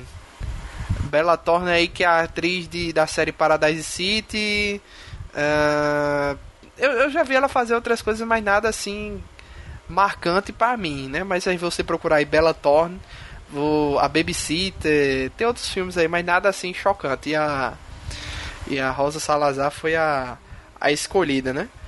Assim, uma coisa que eu ia falar do Robert Rodrigues é que ele, ele tem uma facilidade muito boa de trabalhar com pouco orçamento. Vamos lembrar que Sin City é um exemplo assim do, do máximo que ele pôde fazer em matéria de qualidade mas gravando dentro de um galpão. O sítio todo praticamente foi gravado dentro de um, balcão, um galpão. Quando a gente vê ele pegando um orçamento grande como esse, é, imagina assim, você é acostumado a, a comer marmita e de repente o cara te leva num open bar. Né? Assim, tu pode comer o que tu quiser aqui. Que no, a conta tá paga. Né? Então a, a, a disponibilidade dele de criativa foi bem mais ampliada, né? Então assim, aí é onde a gente entra num ponto aqui, como o Felipe levantou. Será que o Cameron liberou geral para o Rodrigues ou de olha, ó, nisso aqui tu tem autonomia, nisso aqui a gente conversa. É, o único Entendeu? jeito de a gente saber essa resposta vai ser só daqui algumas semanas ou meses sim, e sim. os caras começarem a ter Quando sair o DVD. esfriar e os caras têm uma liberdade para falar. É, uma coisa também que eu ia falar em relação ao que Olga comentou e o que Felipe Greco também comentou sobre é, esses pontos aí questionáveis do roteiro. É, é uma coisa também a gente só vai saber daqui a alguns meses, é o que foi cortado desse filme. Eu vou te dar um exemplo. É, eu encontrei no YouTube cenas é, cortadas do filme do Assassin's Creed. Cara, você tem raiva. Você quer matar o editor desse filme, porque tudo que fazia aquele filme ter sentido tá nas cenas cortadas. Já não sei, a segunda semana seguida que tu fala desse filme do Assassin's Creed. Já. Exato, porque é um exemplo. Outro filme também não superou, ele não superou. É, não superei. Não, e um outro filme também que tem um final Tipo, eu não entendo Mas como aí o cara... vai citar um milhão de filmes aí, pô. Não, Fúria de Titãs. Você devia ter feito que nem eu com Assassin's Creed, é. não ter visto. É, o... Não, mas eu vi, eu vi a cena cortada fiquei satisfeito. Mas, por exemplo, Fúria de Titãs também. É um filme muito. com um final muito bom, mas que tá no YouTube, não foi pro filme final. Tipo. Sabe? Então assim, a gente também não sabe o quanto desse roteiro foi sacrificado na edição final. É um problema, eu concordo ah, com o eu Felipe. acho que bastante coisa. Ah, a, a, virada do segundo ato pro terceiro ato é uma parada que não existe, é absurda. É, eu não, concordo ó, com o que o Felipe só, fala. Só, para citar, só só para citar esse negócio de cortes, sabe o John Wick 2, tá? Hum. Você acha no YouTube facinho lá, dele, cenas deletadas, são quase 10 minutos de cena deletada, tá? Que faz e, falta. Que fa e, bem, uma principalmente eu achei que fez um pouco de falta porque explica a tatuagem nas costas dele, mas eu entendo que não podia entrar, senão o Vaticano ia cair de, em cima de Hollywood, porque é, é quando John Wick vai lá visitar um bispo e pedir a benção dele para fazer um massacre. E o papo e o bispo dá um anelzinho, beijar e fala em latim, né? Que a, for, a sorte favorece os corajosos, que é o que está escrito nas costas dele em latim, né? Tá? então, quer dizer, nada. Não, mas. Não é nada, em Machete. Em uma, é. Em, em, é, no filme Machete do Rodrigues, ele tinha o irmão Padreco que ajudou no massacre. É, não, é, não e tem, mas tem o seguinte também no caso, né? O, a gente só vai saber tudo que foi cortado quando lançarem Blu-ray. Porque aí você. É, porque, aí... porque aí você vai chegar na famosa, né, Director's Cut né? Sim. A, a, versão do diretor, que é tão. Eu acho que essa daí não vai ter direção, é versão do diretor, não, viu? Acho que. Mas mesmo que não. É, a, a, versão do diretor o que é? É a versão do diretor nada mais é do que a versão com as cenas deletadas dentro do filme. Ponto. Porque cena deletada, eles sempre vão colocar no, no, uhum. nos extras. Então, é. assim, a Director's Cut é só isso. Você pegou as cenas deletadas e coloca no corte, ou no corte que o diretor aprovou. Porque a gente sabe que, tipo, o diretor faz o corte dele, Aí esse corte dele vai para o estúdio e aí o estúdio decide se vai o corte do diretor ou se o estúdio corta como ele achar melhor. Isso é. aí já causou muito problema em Hollywood. É, se o cara lá do Japão ficou reclamando porque trocaram uma palavra, imagina como, por exemplo, Super Punch que cortaram quase 20 minutos de filme. E 20 uhum. minutos em cinema faz tanta diferença. No mangá do cara lá, mudaram a palavra do cara no mangá de Alita, e uhum. o cara fez o que fez, imagina no cinema. Que os caras cortam 20, 10, 15 minutos de filme. Cortaram uma palavra, uhum. né? Eu suspeito que não tem a cena deletada que salve esse roteiro, não. Mas é só. Vai ser, a cena deletada deve ser mais complementos do filme em si, porque olha. Bom, é claro, vai, pelo jeito eu, eu devo ser a minoria, mas, meu, pra mim o filme tá redondo. Pra mim o filme tá redondo. Não tem. Se for pra colocar mais coisas, versão estendida, então. Só se eles ficassem mais o motorball, vou começar a botar elementos do, do, que seria o próximo arco da Alita, que seria o volume 3. Não, Desculpa, o volume Só voltando pra cena 4. de ação, é, eu achei justamente que a, a partir do. De quando eles saem do estádio, né, do motorball, foi em termos disso, assim, tipo, de. Quando eu falo criativa, é também por, pelo tipo de filme, porque justamente por usar muito efeito especial e tá num setting de ficção científica, eu espero que a ação ela traga elementos novos, né? Então, como a gente já citou por outros motivos, né? Mas o John Wick, ele é muito bom no, no termo de um filme mais clássico de ação, né? Então, aquela coisa, um, um, é uma pessoa sem, sem poderes, né? Enfim. Então eu achei que essa parte quando eles saem do, do estádio foi a melhor nesse sentido, porque dá aquela impressão de uma rapidez maior, só que num lugar onde aquilo geralmente não acontece, né? Então eles não estão correndo sobre telhados, eles estão é, patinando, não sei. É, então, assim, foi, foi a é. parte que eu fiquei mais, tipo, ah, bacana, porque você está usando o que você tem. É, por exemplo, o, o que muitas vezes não fazem nem em animação, né? Então a gente viu agora recente no, no Homem-Aranha, no Aranha Verso, o quanto que você consegue fazer quando tem uma equipe é, dedicada assim a extrapolar o limite do que a animação te permite, né? E naquele momento, como são só ciborgues, né? Então achei que eles conseguiram aproveitar melhor o que eles tinham. Nas outras cenas, nem tanto. Assim, não... Eu senti que talvez essa coisa do da grana, ter muita grana, tenha sido não ruim, mas eu acho que o Robert Rodrigues se sai melhor quando ele tem mais restrições. Atrapalha, assim, às vezes você tem um grande orçamento, atrapalha por causa disso, que é justamente tem mais interferência, quer queira, quer não, independente de ser especulação ou fato Pressão. consumado existe pressão, existe uma outras pessoas aí. Às vezes o diretor quer fazer uma coisa que talvez com efeito prático desse para resolver e o cara diz não, vai ter que ser digital. É assim, são coisas que a gente não se sobrealita, mas que a gente tem informação de outros filmes, de outras produções. Então meio que a gente sabe que tem assim. E eu concordo com que quando o Olga e o Felipe falam que, olha, tem que julgar pelo roteiro do filme. Beleza, pode ter cortado? Pode. É, tá faltando cena? talvez. Mas assim, eu concordo que o filme ele não é 100%, ele tem realmente umas inconclusões, se tiver mais traga. Ele tem umas inconclusões assim, escolhas diferentes que poderiam ter sido melhor aproveitadas. Como eu te falei, podia ter reduzido no romance e ter explorado mais os inimigos, dado mais espaço. Entendeu? Por exemplo, você vê aquele momento ali que ela luta com todos aqueles caçadores de recompensa, né? Lá no, no coisa, e aparentemente pelo filme, só tem um ali que se afeiçoa com ela, que é o cara dos cachorros. E só por causa do cachorro, e não por causa dela. E, gente, essa coisa do cachorro, vocês me desculpem, mas é assim, é de uma pobreza. Ó, que John Wick matou pensando... o mundo por causa de um cachorro. Não me reclame de Não, mas veja. É verdade. É porque assim, o cachorro, o cachorro entra no bar pra isso mas aí... é do cara. Não, ele é, o cachorro é do cara lá. É da alcateia dele. Tá, mas o roteirista, vamos pensar como roteirista, ele escreve dizendo, bom, nesse momento ela já quebrou o pau aqui com a galera, mas vai chegar o vilãozão. E aí, para mostrar que ele é ruim mesmo, eu vou pegar a liçãozinha Americano de roteiro. Mate o cachorro. Mas é isso, a gente precisa se contentar com isso, assim, é, Segurar man... por baixo, tão baixo. O, é, Olga, Olga, no mangá tá assim, tá exatamente assim, no anime também tá exatamente assim, não tá diferente não. Mas é, é, mas fidelidade por fidelidade, o próprio, como vocês já citaram o Sin City, ele não, ele não é excelente porque ele é fiel. Ó, Sim, mas assim, eu vou retificar, vou dar uma retificada no, no Peixoto. É, mataram o, o cachorro vou, vou dar uma retificada no Peixoto. O, quem, é, quem acaba sendo a vítima no, no mangá não é o cachorro, é a filha do dono do bar. Tá, que é uma. Uhum. É, é o bebezinho é mesmo?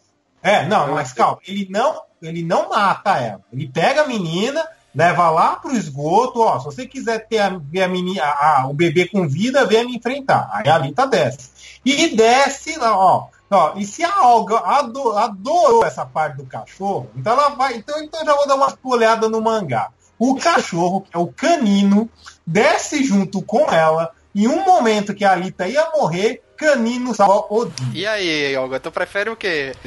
É, né? É, né? É, é mangá, e o né? The Dog. Ah, agora é. sim. É, Ou seja, Caninho não. teve um destino muito. Eu acho que ele teve um destino muito melhor no filme do que virar adversário Agora, do vilão.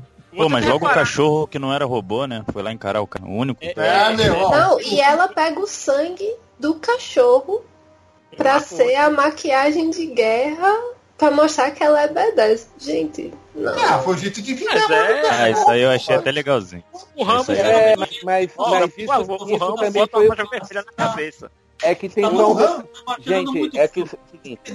Calma. Dois, quando morre a no Rambo é, 20 aí, rapaz. Morre aquela, aquela, aquela, aquela vietnamita, Calma, amiga do gente, Rambo. Olha a feira, ele pega um pedaço do, do vestido um dela, que é vermelho, e amarra na testa.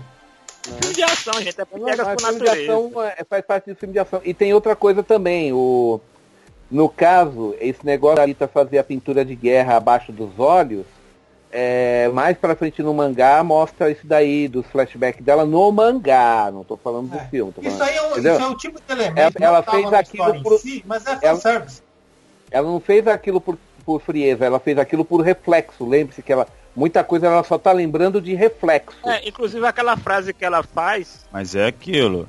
E outra coisa, Peixoto, um negócio que eu gostei muito no filme é porque muita coisa ela tá fazendo sem saber por que tá fazendo. Por exemplo, a nave. Ela sente que a nave tá chamando ela, ela sabe exatamente o que fazer, mas ela não tá fazendo porque ela quer, ela tá fazendo porque tá fazendo. É automático. Se você reparar, ela escuta a voz dela mesmo primeiro na cabeça dela dizendo: Eu não vou ficar é, parada diante da presença do mal. E ela depois repete essa frase. E não diz de onde vem essa frase. Não aparece ela no flashback. Essa, foto, essa frase ela só ecoa na mente dela. Um detalhe que tem nessa cena do bar também é que. Lembra que ele apresenta lá um cyborg, cara da espada? Apresenta, ah, essa é fulana. Se eu não me engano. Não, é, se eu não me engano, ela é uma das perseguindo a Alita dentro da arena do. do... É. Sim, sim. Uhum. sim. Exato. Muitos, muitos ali que estão perseguindo são, é como ele fala, né? Tem dois ou três que são bandidos procurados e os outros são Ô, todos Peixoto, caçadores de recompensa. Já que você falou aí desse personagem da franquia que vive se despedaçando durante as partidas lá do ah. voleibol, é uhum. aquele que é despedaçado e que a cabeça dele fica no meio da hum. pista lá da, da, da... Provavelmente é ele. Provavelmente é isso que eu ia perguntar. É Prova... Mas entenda o seguinte, eu estou falando baseado no que eu conheço do mangá. Porque é afinal porque ele é o cara... que se desmancha mesmo, assim. Literalmente ele se desmancha todo e uhum. só fica a cabeça dele no meio da, Procura no IMDB aí, pô. É só procurar o nome do personagem aí pra ver se tem algum personagem com esse nome. É, tem. E, mas, mas provavelmente, como, como eles não deixaram nenhuma ponta solta durante o filme, assim, ponta solta, entende-se. Tudo tá linkado com alguma coisa que você viu no mangá, provavelmente. Easter eggs. É, provavelmente esse daí também está ligado. Tá? Mas o. Assim, a, a, o universo da Alita, com 36 volumes de mangá para explorar, e esse filme só usou dois volumes e dois capítulos do terceiro. Então tem muita, mas muita coisa ainda para ser explorada, viu? Mas tá? sabe o que, é que esse filme me pareceu? Assim, do uhum. jeito que ele começa e do jeito que ele termina, uhum. ele tem muito mais cara de segundo filme de trilogia uhum. do que primeiro. É, mas, mas o caso é que como a história da Alita começa com ela sendo encontrada no ferro velho. Não, sim, né? Tá, eu tá. entendo isso. Eu assim, a, a, a maneira como o roteiro se desenvolve certo? Não estou questionando assim, a, essa parte da intriga dela, mas o começo da história e do jeito que ela termina, porque assim, você sabe que tem uma história que foi contada, que ela tem um passado, mas você não sabe qual é. Uhum. E você sabe que aquele final, o final do filme em si já foi antes do final que da, da, da do cinema. O que eu tô querendo dizer assim, a trama dela já se resolveu, no, no, no, o arco dela fechou antes Exatamente, hum. daquele epílogo ali, né? Não é nem aquele epílogo que os créditos vão subindo e a história vai se desenrolando. Não, é, é literalmente ali é onde ela marca a posição para com o inimigo dela e ó, vai continua no próximo episódio. Uhum. Aí a gente não sabe, é, por tipo exemplo. Star Wars, né? Que já é. a, gente, a, a, gente já conhece pela metade, né? É, então assim, eu, eu fico na dúvida se ele vai fazer uma sequência se esse filme faturar o suficiente para fazer uma sequência, qual vai ser a opção do Cameron? Fazer uma sequência direta, onde a gente já vai ver ela ascendendo lá na cidade flutuante, ou se a gente vai ver uma mescla aí do, do passado dela. Porque assim, mesmo que o mangá que fala do passado dela seja mais recente, ele tem total liberdade para pegar esse fio da meada puxar por onde ele quiser. Uhum. Aí ele poderia fazer um outro filme todo contando como foi que ela parou no lixão. É. Por exemplo, ele, ele tem material para contar essa história. Eu quero puxar um debate aqui antes da gente ir para as nossas considerações finais e notas. Uh, o debate que eu quero puxar é o seguinte: vocês acham que, assim, mediante é, é, quanto esse filme possa arrecadar no Japão e na China, vocês acham que ele vai ter continuação? Ou vocês acham que essa franquia morre aí e é isso aí que a gente tem que se deliciar com o que já tem? Sendo sincero, eu vejo grande potencial no filme. Não é só porque eu estou sendo uh, fã de anime, fã mesmo não tendo conhecido o mangá direito até hoje. Eu gostei do filme, acho ele bonito, não vejo tantos defeitos assim.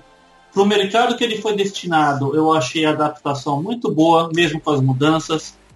Então, para mim, filme, chegar na bilheteria mínima, sim, vai ter uma continuação. Talvez, se a bilheteria for relativamente baixa, a continuação pode ser mais econômica. Mas dizer que ela vai morrer na praia, não.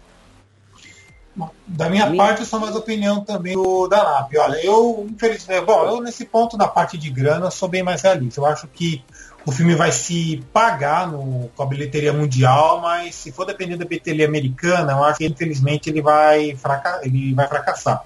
Não estou querendo dizer que ele vai dar aquela flopada legal, mas acho que não vai conseguir se pagar no país de origem, não.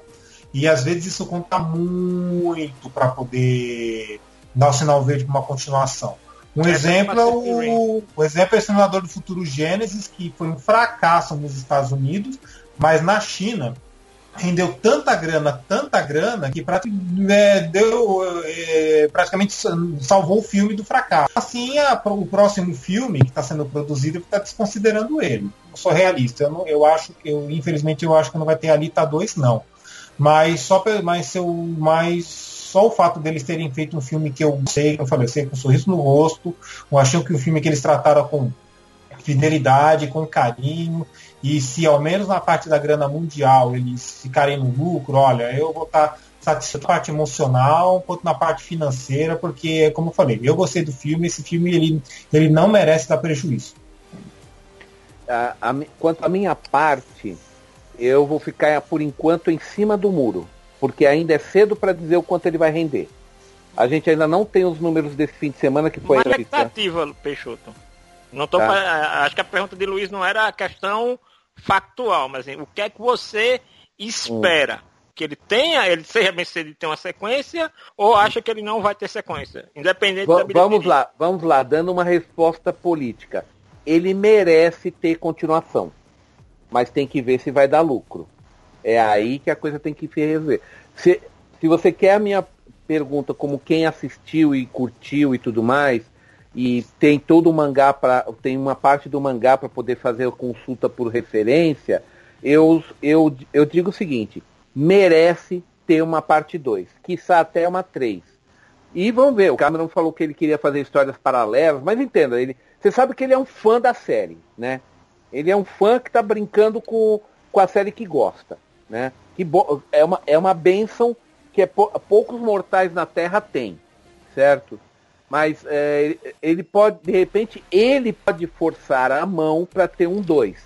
E, e se tiver um 2, nós já sabemos o que vai ser. Só motorball, né? Que é o que todo mundo gostou, né? Todo mundo assim curtiu muito, achou legal. Se fosse o motorball, que é justamente o que você tem no volume 3 e 4, só motorball, vai ser um filmaço de ação. Tá? Vai engolir Transformers. Mas, aquele negócio, ainda não sabemos a venda total nos Estados Unidos, não sabemos a, a venda no resto do mundo, não sabemos a venda. Só na sexta-feira, agora, na próxima sexta, dia 22, vai chegar na China e no Japão que é onde bomba. Então temos que esperar para ver. A gente precisa de mais uns 15, 20 dias, no mínimo, para ter uma ideia de como, quanto o, evento, o, o filme vai dar. Mas eu vou dar o meu chute. Eu calculo que ele vai faturar no mundo todo pelo menos 200 milhões de dólares. Ou seja, se paga e dá um lucrinho. Como se 30 fosse um lucrinho, né? Mas vocês entenderam, né? Tá? Para cinema é troco de pão, mas enfim. É, para cinema é troco de pão, exatamente. Por isso que eu estou falando, é um lucrinho, né? Mas aquele negócio, de repente, isso é tudo que basta Cameron esmurrar a mesa e falar, nós vamos fazer a parte 2 e, e eu mato quem, dizer, quem disser não. Entendeu? Porque isso é uma paixão particular da vida dele. Tá? Se, se, se, se chegar em 200 milhões, aí eu vou falar, com certeza tem parte 2. Mas, como eu falei... Ah, e outra coisa, Peixoto, você ter um padrinho como o hum. James Cameron não é para qualquer franquia não, hein? Oh, oh, quem não quer ter um padrinho desse, né? Nossa, eu fico imaginando a alegria do Yukito Kishiro. Ele deve ele deve estar tá rodopiando de alegria que nem uma bailarina, né? Verdade. Não, e outra, gente. É, eu tenho lá na Animax a, a, uma seção que é o, o ranking de mangá, o que vende mais no mês, né? Uma coisa que eu já aprendi lá, quando tem série de TV, o mangá sobe rapidamente no mês, no mês seguinte, ele está no top 10. Eu tenho certeza que na edição de na edição de março, quando eu for fechar a venda, de man, a venda dos mangás de fevereiro para publicar na edição de março, eu com certeza a Alita vai estar tá lá no top 100 ou perto disso já. Tá? Com certeza, porque depois que o filme estourar no Japão, todo mundo vai correr, na, vai correr para comprar o mangá e ler. E japonês não vai sossegar de ler só os 9, vai comprar os 36, porque eles têm grana para comprar. Nossa senhora, a Kodansha. Deixa eu fazer uma pergunta paralela. A Kodansha então. vai rir, vai rir à toa. Nossa, a editora Kodansha vai rir à toa, quer dizer, né? É, como, eu, como eu falei pro Nunes e pro Denison quando a gente assistiu o filme, tá lá no nosso vídeo até. Em, a, em Alita, o Cameron não quis inventar a roda. Ele, ele, não quis fazer diferente do que o Alita é. Ele respeitou a obra, manteve a essência. Aí você pega Ghost in the Shell e o cara quer zipar a série toda num filme e deixa todo o lado existencial que no mangá e no primeiro movie foi muito bem trabalhado, né? De que se a Kusanagi está viva ou morta, se ela é só um, um, banco de dados e não uma alma, quer dizer, eles ficam questionando se você pegar, o, abandonar teu corpo e ir para um corpo androide, um corpo ciborgue, a tua alma ficou para trás, o que vai só, só só vão os dados do teu cérebro e você morreu, acabou? É, foi o que Olga mais ou menos falou aí, né? Que ela, que Olga eu acho que esperava isso de Alita e não teve, é. né? Mas a Alita Talvez não, de Alita. Eu sei que ele não se propõe a esse debate, só que é isso. Ser um pouquinho melhor não, não necessariamente é fazer uma obra-prima ou reinventar a roda, sabe? Tipo, é só isso. Vamos continuar, é, vamos continuar com. Ah, tá certo. Quem vai ser o próximo? Felipe ou eu? Felipe, vai, Felipe. Eu? Tá, é, beleza. É, depois eu, eu, eu, falo por último. Depois de Olga. Então, o que, que eu acho? Eu acho que eu gostei muito das cenas de ação. O filme, apesar de ter esses problemas que eu levantei, ele trouxe uma coisa muito boa. Vamos lá, o que, que ele trouxe? A gente acabou de descobrir que o James Cameron é um grande fã de mangá, então tá aí um grande diretor com uma grande influência. Eu não lembro aí quem foi de vocês que falou, mas que, por exemplo, se ele chegasse a uns 200 milhões, é, mesmo não sendo suficiente, é, mesmo sendo, é, então, então assim, mesmo não sendo suficiente, o James Cameron tem uma influência monstra no, no, no, mundo do cinema e entre os diretores e, e, distribuidoras, ele iria bancar sim, se chegasse a um valor assim. Então, não acredito que tenha que fazer muito dinheiro não. E cara, isso dá, isso abre portas para outras franquias também, entendeu? Uhum. E, mas assim, tem que estar tá na mão de gente que sabe, tipo o Guilherme é. Del Toro, que eu confio. E, e agora o James Cameron. É. Então, eu, assim. Eu espero, eu espero, sinceramente, que quando forem fazer novas adaptações de mangás para filmes, né? Que eles sigam a fórmula que foi usada no na Isso. Alita, né? Foi, é tipo Se um se... divisor de águas, né? Sim. É, esse porque... filme marcou, tá marcando uma era. É. Porque na verdade ele mostrou aquilo que nenhum diretor aceitou fazer até hoje. Olha, eu vou seguir o mangá ao pé da letra. Nenhum dos outros quis fazer. Nenhum dos outros quis fazer isso. Não se esqueça que filmes divisores de água nem sempre são sucesso absoluto, né?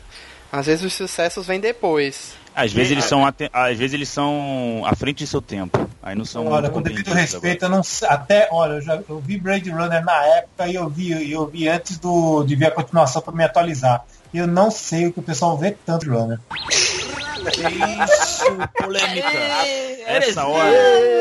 polêmica. Pega ali, peraí. Deixa eu botar minhas luvas de boxe aqui rapidinho. Pega o focado e a tocha.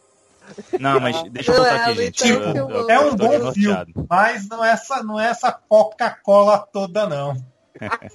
Eu vou então, me recolher a minha insignificância agora. É. Só dá a nota no final, porque é, essa agora, agora é pesada. Mas enfim, vai lá, Felipe. Então, essa é uma coisa, um benefício do filme, né? Segundo é o fator gráfico que é inacreditável. Eu não fiquei incomodado com o fato da Alita ter aqueles olhos grandes. Eu achei até, no, quando eu vi o trailer pela primeira vez, que poderia me incomodar. Fiquei um pouco assim, meio tendo conflito comigo mesmo. Mas assistindo o filme tá tão perfeito, tá tão, tá tão bom que eles usaram ali que, pô, tá, sendo, tá impecável. As lutas também são muito boas. Então, acho que o filme merece sim uma, uma continuação. É, podem até corrigir um pouco aí o, de algumas coisinhas do roteiro, sabe? Os problemas que teve do roteiro são problemas que muitos filmes de ação têm, como foi falado aí, entendeu? Eu concordo. Muito filme comete o erro desde os anos 80. E os, sei lá, de repente pode ser corrigido, sabe? Não precisa a gente ficar com, é, a gente se acostumar com eles. E um terceiro fator é que, cara, isso me deu uma vontade de conhecer a obra, sabe? Uma coisa eu não conhecia, só de nome, claro, mas eu nunca fui atrás. E acredito que os que estão aqui presentes vão me indicar de olhos fechados, né? O JBC agradece. É, não, eu, tem que ser de olho aberto sem ler nada, né? Ainda ah. bem que lançaram um pouco antes também do filme, Foi. né? Tipo, lançaram pra espera. Porque muita editora faz isso, né? Espera pra ver se vai rolar de, é. da, da, galera gostar. Então é bom porque o pessoal pode já sair do cinema e, e comprar, assim. Diferente de outras editoras aí, não é, Dona Panini, que não lançou nada do Homem-Aranha no Aranha Verso durante o filme, né? Aranha Verso, eu estava pensando isso, mas não. Quando passar na tela quente, eles lançam. Alfinetadas! Então, então é isso, sabe? Eu acho que eu acho que pode ser que tenha, é, tenha ganho mais um fã aí, vamos ver. É, eu vou depois com calma ir atrás da, da obra, né? O mangá aí tá bonitão, bem grosso aí, bem bacana.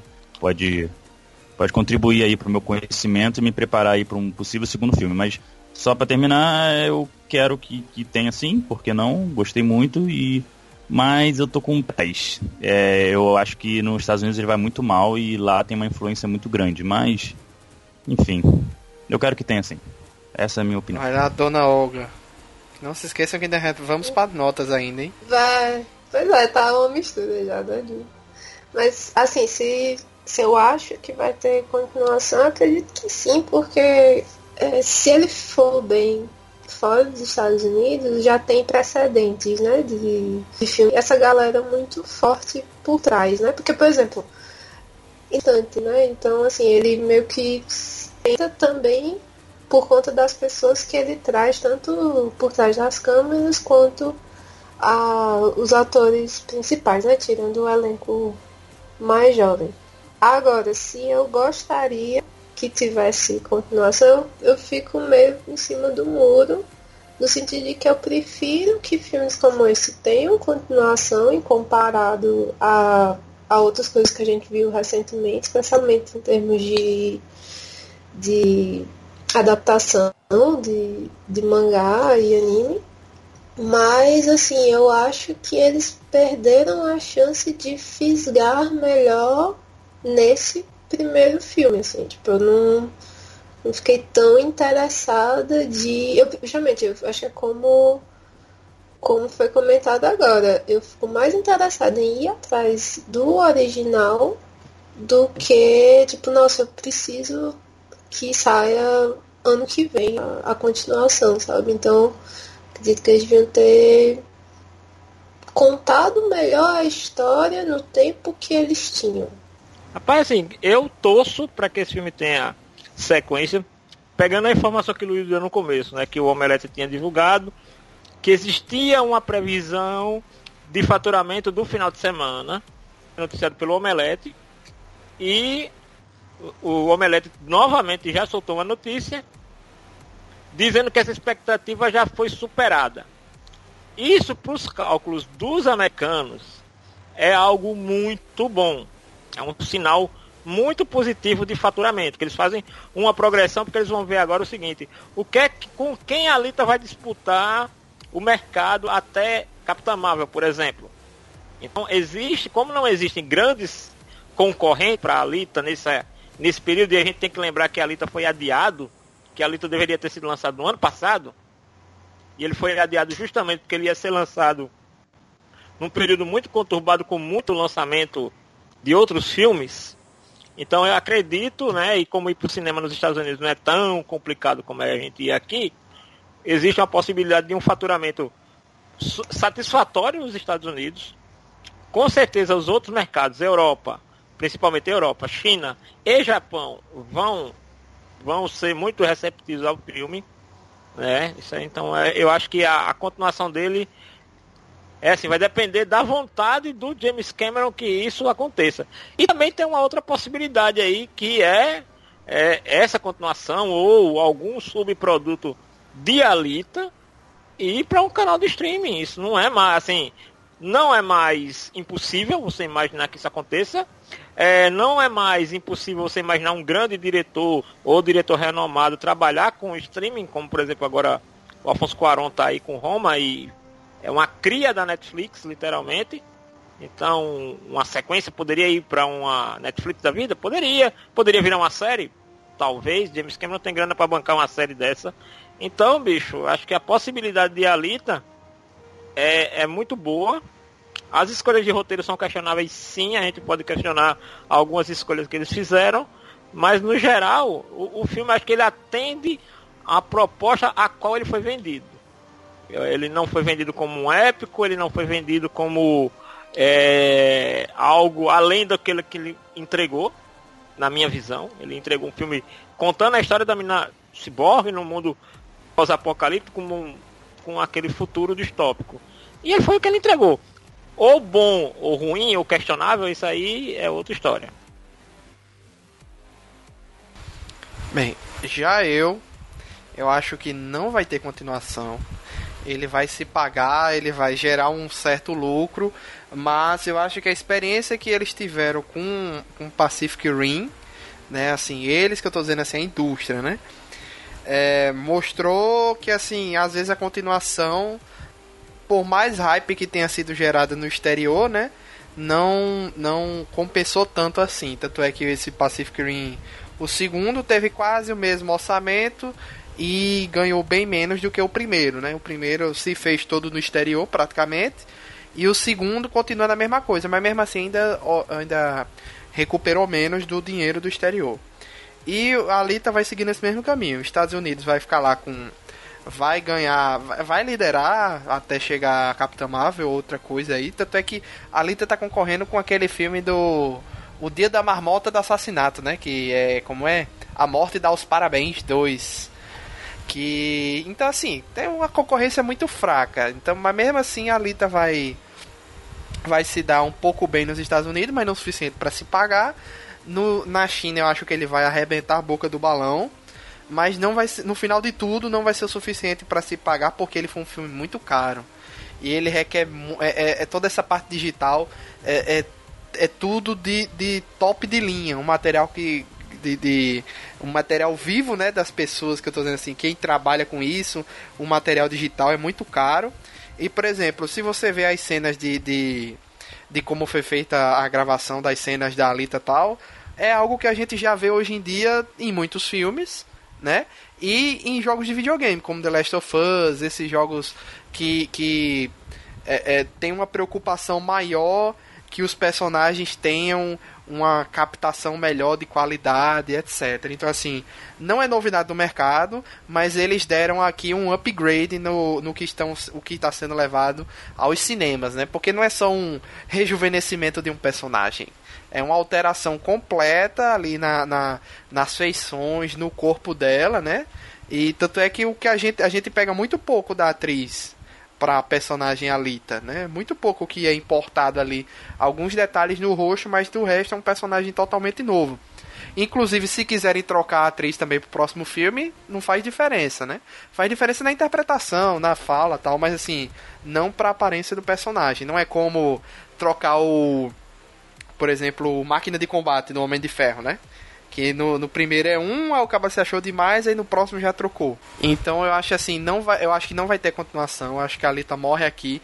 Morrendo aqui eu tô satisfeito. Tendo continuação, eu vou ver. Entendeu? É essa a situação. Porque é, é, eu tô muito satisfeito com o que eu vi. Claro que eu, eu queria ver outra, queria ver continuação.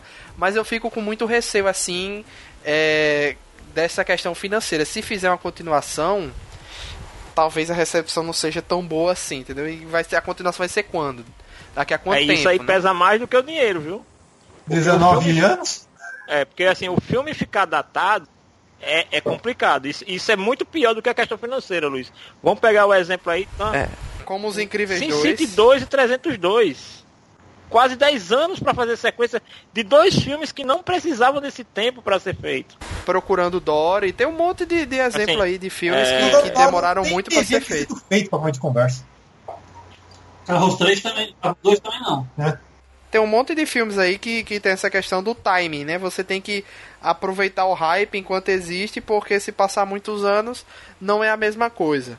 É, Mas assim, tanto é que tem muito filme que a, a, a, acho que o limite máximo que eles dão para estrear é tipo três anos, né? Tipo, quando começam a dar, quando dão um sinal verde. Exatamente, poucas são as exceções. Mas esse filme foi feito para ter sequência, né? Alguns dos exemplos que vocês citaram, tipo.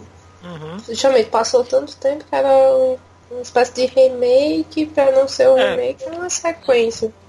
Acho é. que não se aplica aqui o que eu acho que pode ter acontecido? Por estar envolvendo nomes muito grandes, James Cameron de produtor, Robert Rodrigues de diretor, os atores que estão envolvidos, eu acho que eles fizeram uma pesquisa, um estudo. Esse filme não está sendo feito à toa Sim. e eles estão, como Janus e Peixoto já falaram aí milhões de vezes, estão focando no público oriental. Se no Oriente, se lá explodir muito, quem sabe até ele dobre o valor lá. Um exemplo.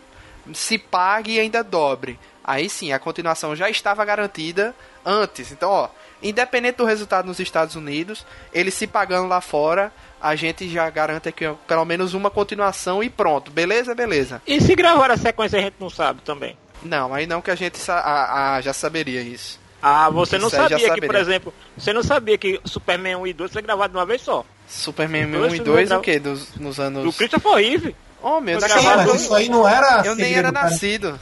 Não, eu nem era bem, nascido. Mas, assim, um filme ter, fazer uma sequência logo direta é, não, não é impossível. Não é obrigado a anunciarem. Mas hoje em dia, hoje em dia não se faz mais isso não, Janus. Não se faz filme...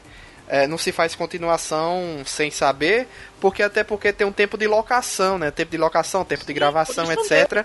E o pessoal, o pessoal tá lá dentro. Não é nada feito às escondidas. Ainda mais um filme dessa proporção. Então, se eles tivessem filmado uma continuação, todo mundo já saberia: olha, foi filmado a Alita 1 e a Alita 2. Não, não, eles não fazem mistério para essas coisas. Entendeu? Isso aí não. O que eles podem fazer é semana que vem anunciar: olha, é garantida a continuação. Quando? 2020, 2021. Ah, 2020 é ano que vem, eu tô com a cabeça em 2018. 2021, 2022 e por aí vai. Mas assim, agora é, é algo ainda a depender do dinheiro da China, né? Vamos lá então para é, as considerações finais e notas. Nós temos aqui 3, 4, 5, 6, 7 pessoas. Então eu pediria que as pessoas fossem, já que a gente falou muito, as pessoas fossem mais direto ao ponto e desse sua nota de 0 a 10. Começando aí pela dupla dinâmica com Denison. 8.9. É, Marcelo aqui, nota 9. Exatamente o filme que eu estava esperando desde o momento que foi anunciado, foi divulgado, é, é como eu falei, é, como eu falei, tipo, é, é, é, é, saiu do jeitinho que eu imaginei que é, tipo, é, é o filme que eu estava esperando, vai, é mais rápido que isso. Tá.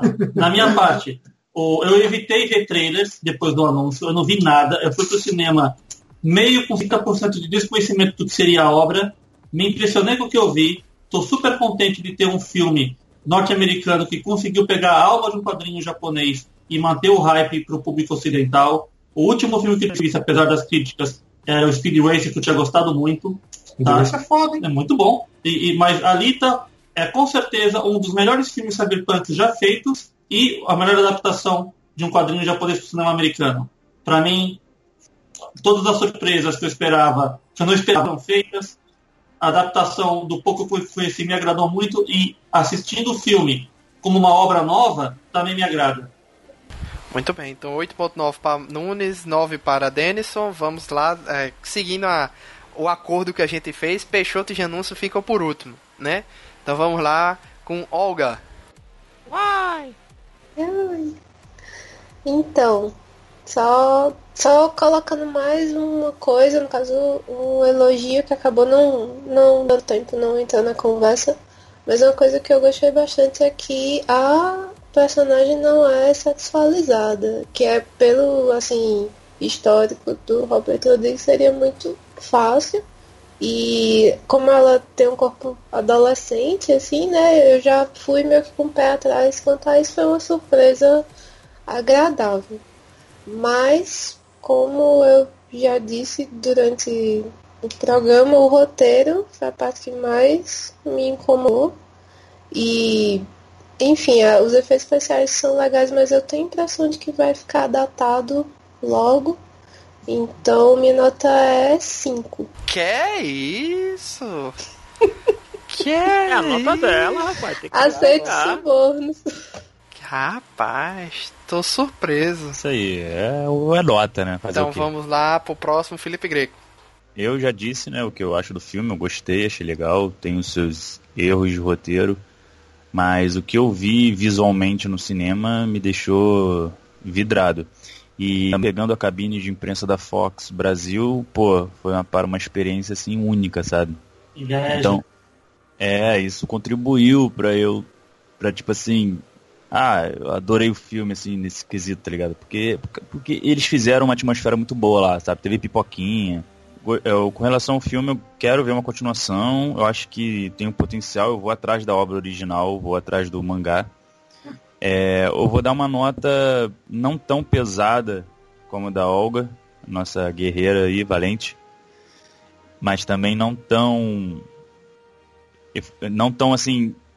É, Entusiasmado. É, é, essa é a palavra. Como os amigos aí, né, que, que deram a nota e que conhecem a obra e tudo mais.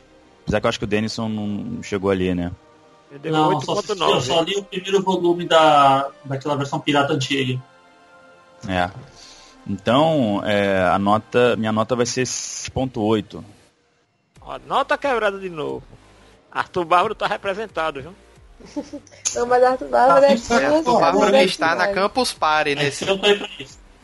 Arthur Bárbaro está na Campus Party nesses dias e por isso que ele não veio gravar. 7.9, né? Mais quebrado ainda. 7.8, beleza. Be... Vai lá então eu ah, tá. agora, né? Mas com algumas coisas que também me incomodaram do filme ser longo demais, etc. Aquele, aquele romancezinho ali eu não achei que ficou bem feito. Minha nota vai ser 8, certo? 8 para Alita Anjo de Combate, certo? É isso. Vamos lá. Já anúncio, Neto. Vamos deixar Peixoto para fechar com chave de ouro. Agradeço a honra. Eu achei o filme legal. Ok. O... Ele, ele desenvolve algumas coisas muito bem, outras nem tanto.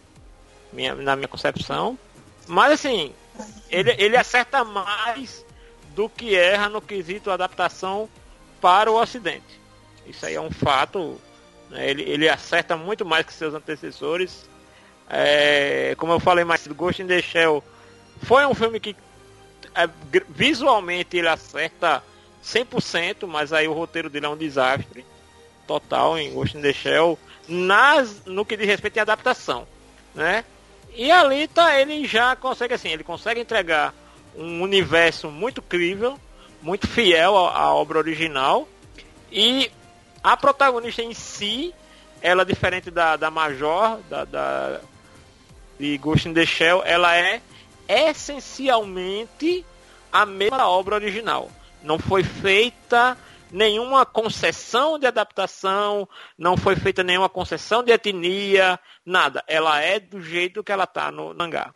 Então isso aí para mim, acho que é o maior triunfo de Alita como adaptação é manter a, a a protagonista em relação à obra original. O que está em torno dela, aí sim, concordo com o Olga, concordo com o Felipe, é passível aí de, de, de crítica, de análise, mas aí são as escolhas dele, deles lá e foi melhor do que as, as escolhas que todos os outros antes tiveram. Né? Então, eu, a, o filme para mim leva um 8, um voo assim tranquilo e como adaptação leva 10 em relação a todos os outros filmes em relação aos outros filmes que adaptaram mangá e anime ao longo do, da história, mas Esqueci até de contar uma coisa. Eu fui com expectativa zero pro filme, porque eu só vi o primeiro trailer.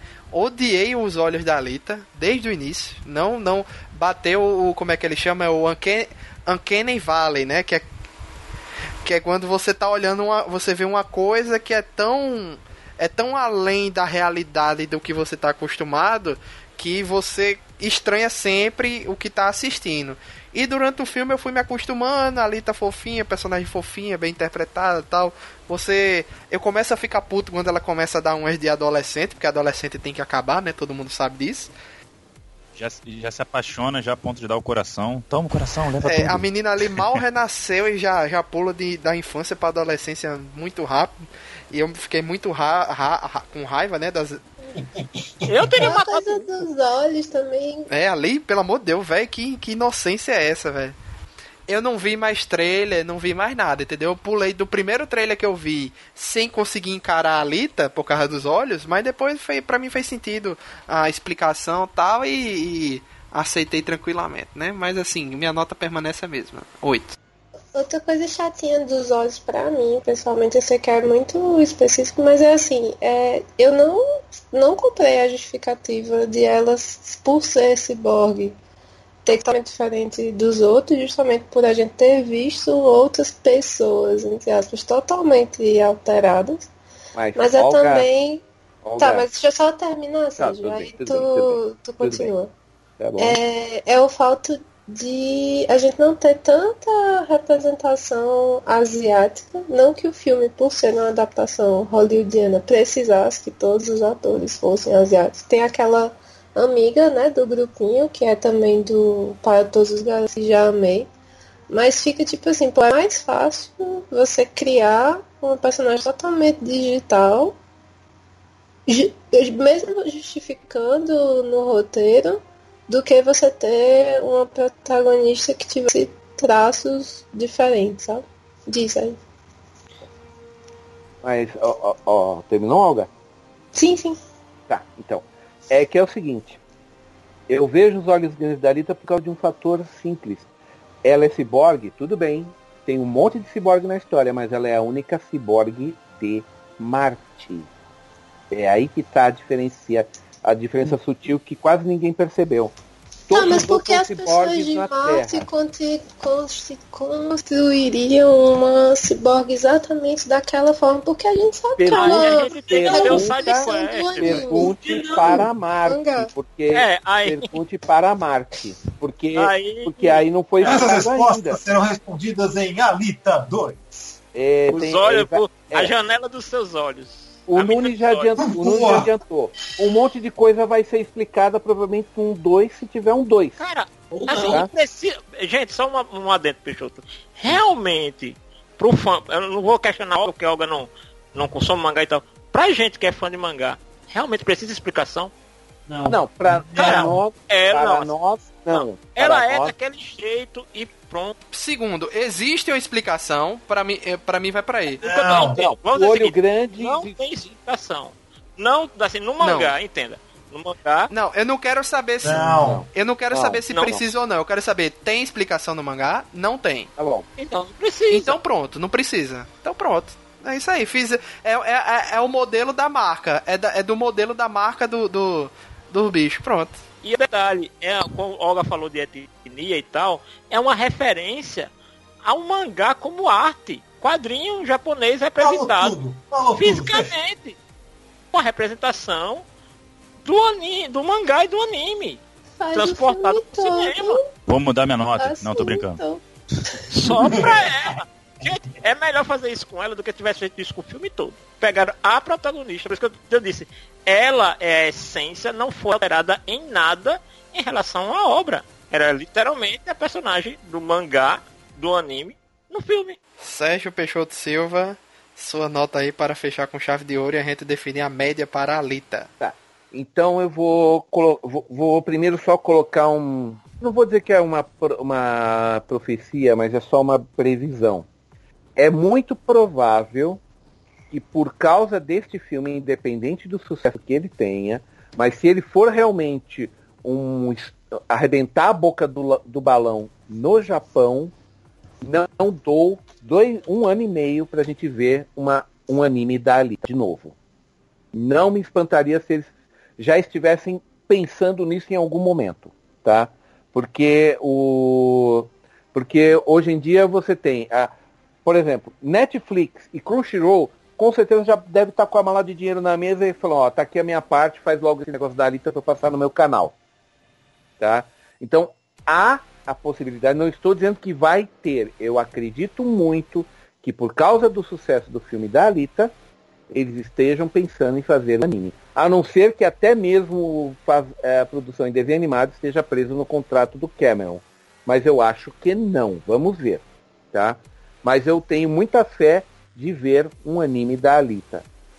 Talvez até um pouco mais do que ver o filme. Agora vamos ao filme, tá? Para mim, como eu já falei e vou continuar falando por muito tempo, enquanto não aparecer outro, é o mangá mais bem adaptado para cinema da história. Não tem como dizer de outra maneira. Porque parabéns ao Cameron e ao Rodrigues, eles conseguiram manter toda a essência da história, tá? Apesar de ter muito copy-paste do mangá direto pro, pro filme, mas é isso que faz ele ser legal. Tá muito bem trabalhado. A exceção do Hugo, como todo mundo falou, realmente ficou muito. O ator, como ator ele ficou fraquinho. E a, tudo bem que era para fazer uma coisa trágica, para ter um final trágico do romance dos dois, mas ficou muita, muito meloso ao longo do filme. É realmente é o grande ponto negativo. E lá a, a pseudo-esposa do Ido, né? A, esqueci o nome dela, a, esqueci o nome dela agora. Tiren, que foi inventada só para o OVA e mantiveram no filme justamente para conseguir, para manter o link com o OVA, como eu falei, ela é inútil, absolutamente inútil na trama, tá? Você podia continuar contar a mesma história, manteria a mesma qualidade com ou sem ela. Ela só foi um recheiozinho a mais e diferença não fez tá? Porque no mangá, porque no mangá, só um instantinho, Nunes, porque no mangá tudo é feito sem a existência dela. Tudo que a gente viu resolvido ao longo do filme foi resolvido sem ela no mangá, tá? Nunes, por favor. É, complementando o Peixoto sobre a Shuren, até a gente devia, deveríamos, deveríamos falar sobre ela, só que a gente esqueceu. É, a presença, se no OVA, no OVA a presença dela já era descartável. No OVA ela já não tinha utilidade nenhuma. Infelizmente no filme ficou pior. Lamento, lamento pela Jennifer Connelly, que olha, é, a, a, função dela no filme é zero. E Sim. aproveitando que eu fiquei a palavra, uma coisa que falaram aí sobre a bilheteria e o Pacific Rim, eu devo confessar que quando eu falei que não ia sair continuação, eu esqueci do caso do Pacific Rim, que foi graças à bilheteria asiática que teve parte 2. Então, então eu, então eu não mudo a nota, mas mudo um pouco a opinião se for bem na bilheteria no, no, no asiática, quem sabe não sai um Alita 2 pra, por, graças a isso. Pô, e a doutora, velho, a função dela no final de tudo foi salvar o garoto, e no final o garoto vai e se mata. Puta merda. E, e ela morrer, né? E ela mostra como. Ela só serviu para explicar o plano do vilão, né? É, ela, bem, ela não morreu, também, né? Ela tá viva tarde. ainda, né? Não, assim, se fosse por drama, a morte dele na igreja já tava já era tinha melhor. a dose de drama assim perfeito. Era a morte perfeita. Só Verdade. não era melhor porque não foi ela que matou mas enfim. Para vocês terem uma ideia como ela é inútil tipo a função dela no OVA é a mesma coisa. É ela que dá é, é, é, é ela que ajuda a Alita a fazer aquele a salvar o cérebro. Só que no mangá a Alita tem essa ideia sozinha. Hum. para vocês terem uma ideia o quão a personagem é inútil. Tá então aí, então aí e a seguinte, nota? Não, agora vamos à minha nota.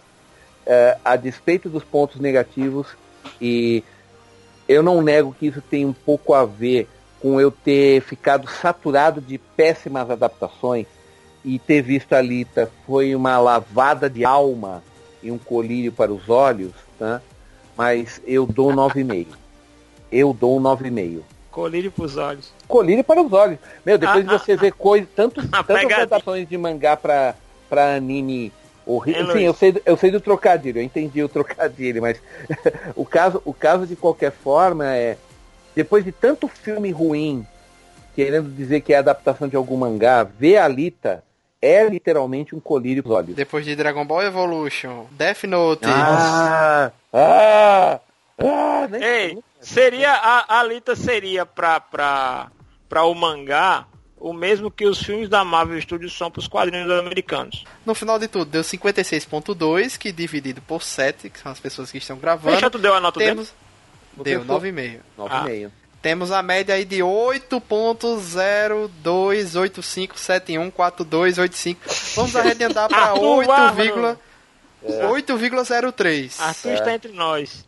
Tá bom. 8,03, passou de média, uma nota excelente aí. Yes. Eu não duvido que esse filme yes. concorra a Oscar no final no ano que vem, viu? Concorrer a Oscar aí de, de muito difícil? Tempo. Acho que não, hein? Não, um, um Oscar artístico aí visual. Ganha Oscar de maquiagem. Não, o que eu é, digo, é. O que Depois eu assim, Esquadrão Suicida, tudo é possível, tá? Não, o que eu digo é o seguinte, é porque geralmente filmes que saem no começo do ano, eles têm menos chance de concorrer no Oscar, porque a academia, os membros da academia nem sempre vem de, com o mesmo interesse os filmes antigos. Tanto é que tem filme que sai no começo de ano que nos Estados Unidos é lançado de novo nos cinemas para que a galera da academia possa ver. Sim, tem razão. Mas tem, é, tem um monte de, de, de categoria Não, técnica, assim, artística aí. Vai depender de como ele faturar nos, nas premiações periféricas, né? Aquelas é, premiações da, de efeitos especiais, dos roteiristas e dos diretores como ele for indo, se desenvolvendo nessas premiações que antecipam o Oscar, é, é, ele, ele pode realmente ser indicado para alguma coisa, como o Aranha Verso é o principal candidato de animação, porque ele ganhou sete prêmios antecipados antes do Oscar. É, e ele dobro do que todos os outros dois filmes principais juntos, já o Aranha Verso já tinha ganho mais prêmios ainda. Ah, só um último só um, só um último parecer, tá? Um último detalhezinho aqui, ao fazer merchan. Estou uh, olhando aqui, ó, ah, para aqueles que gostaram desse filme, a Amazon, estou vendo aqui que a Record está lançando a, a novelização de Alita, Anjo de Combate. Um, um livro de, olha, de quase 300, ou seja, se tinha alguma coisa, se tinha, para dar 300 páginas, estou achando que deve ter coisa que não tá, que não tá no filme que deve estar tá nesse livro, hein? Quem sabe a história do rapaz lá que estão pedindo. então é isso. Então gostaria de agradecer a todos que estão presentes aqui nessa gravação. Como é muita gente, não vou me despedir individualmente, só diria de. E gostaria de agradecer aí também ao Nunes, que participou pela primeira vez. Denison se propôs de ir lá. Vão, gravaram juntos aí a, a, a participação nesse programa. Obrigado, muito obrigado lembrar da Animax, né, que a próxima Animax vai sair, já vai ter uma matéria de 14 páginas no mínimo sobre Alita, falando do filme, do mangá, do OVA, do anime, o que vai ter lá. Matéria completíssima. E só é para quem é assinante. Exatamente. Né? Agradecer aí a Olga Janunço e Felipe Greco e Denison pela presença. E todo mundo que ouviu. Valeu. Até a próxima, pessoal. Manda esses e-mails, críticas e sugestões. E valeu, pessoal. Tchau, tchau. Falou. Tchau, tchau. Bye, bye. Bye, bye.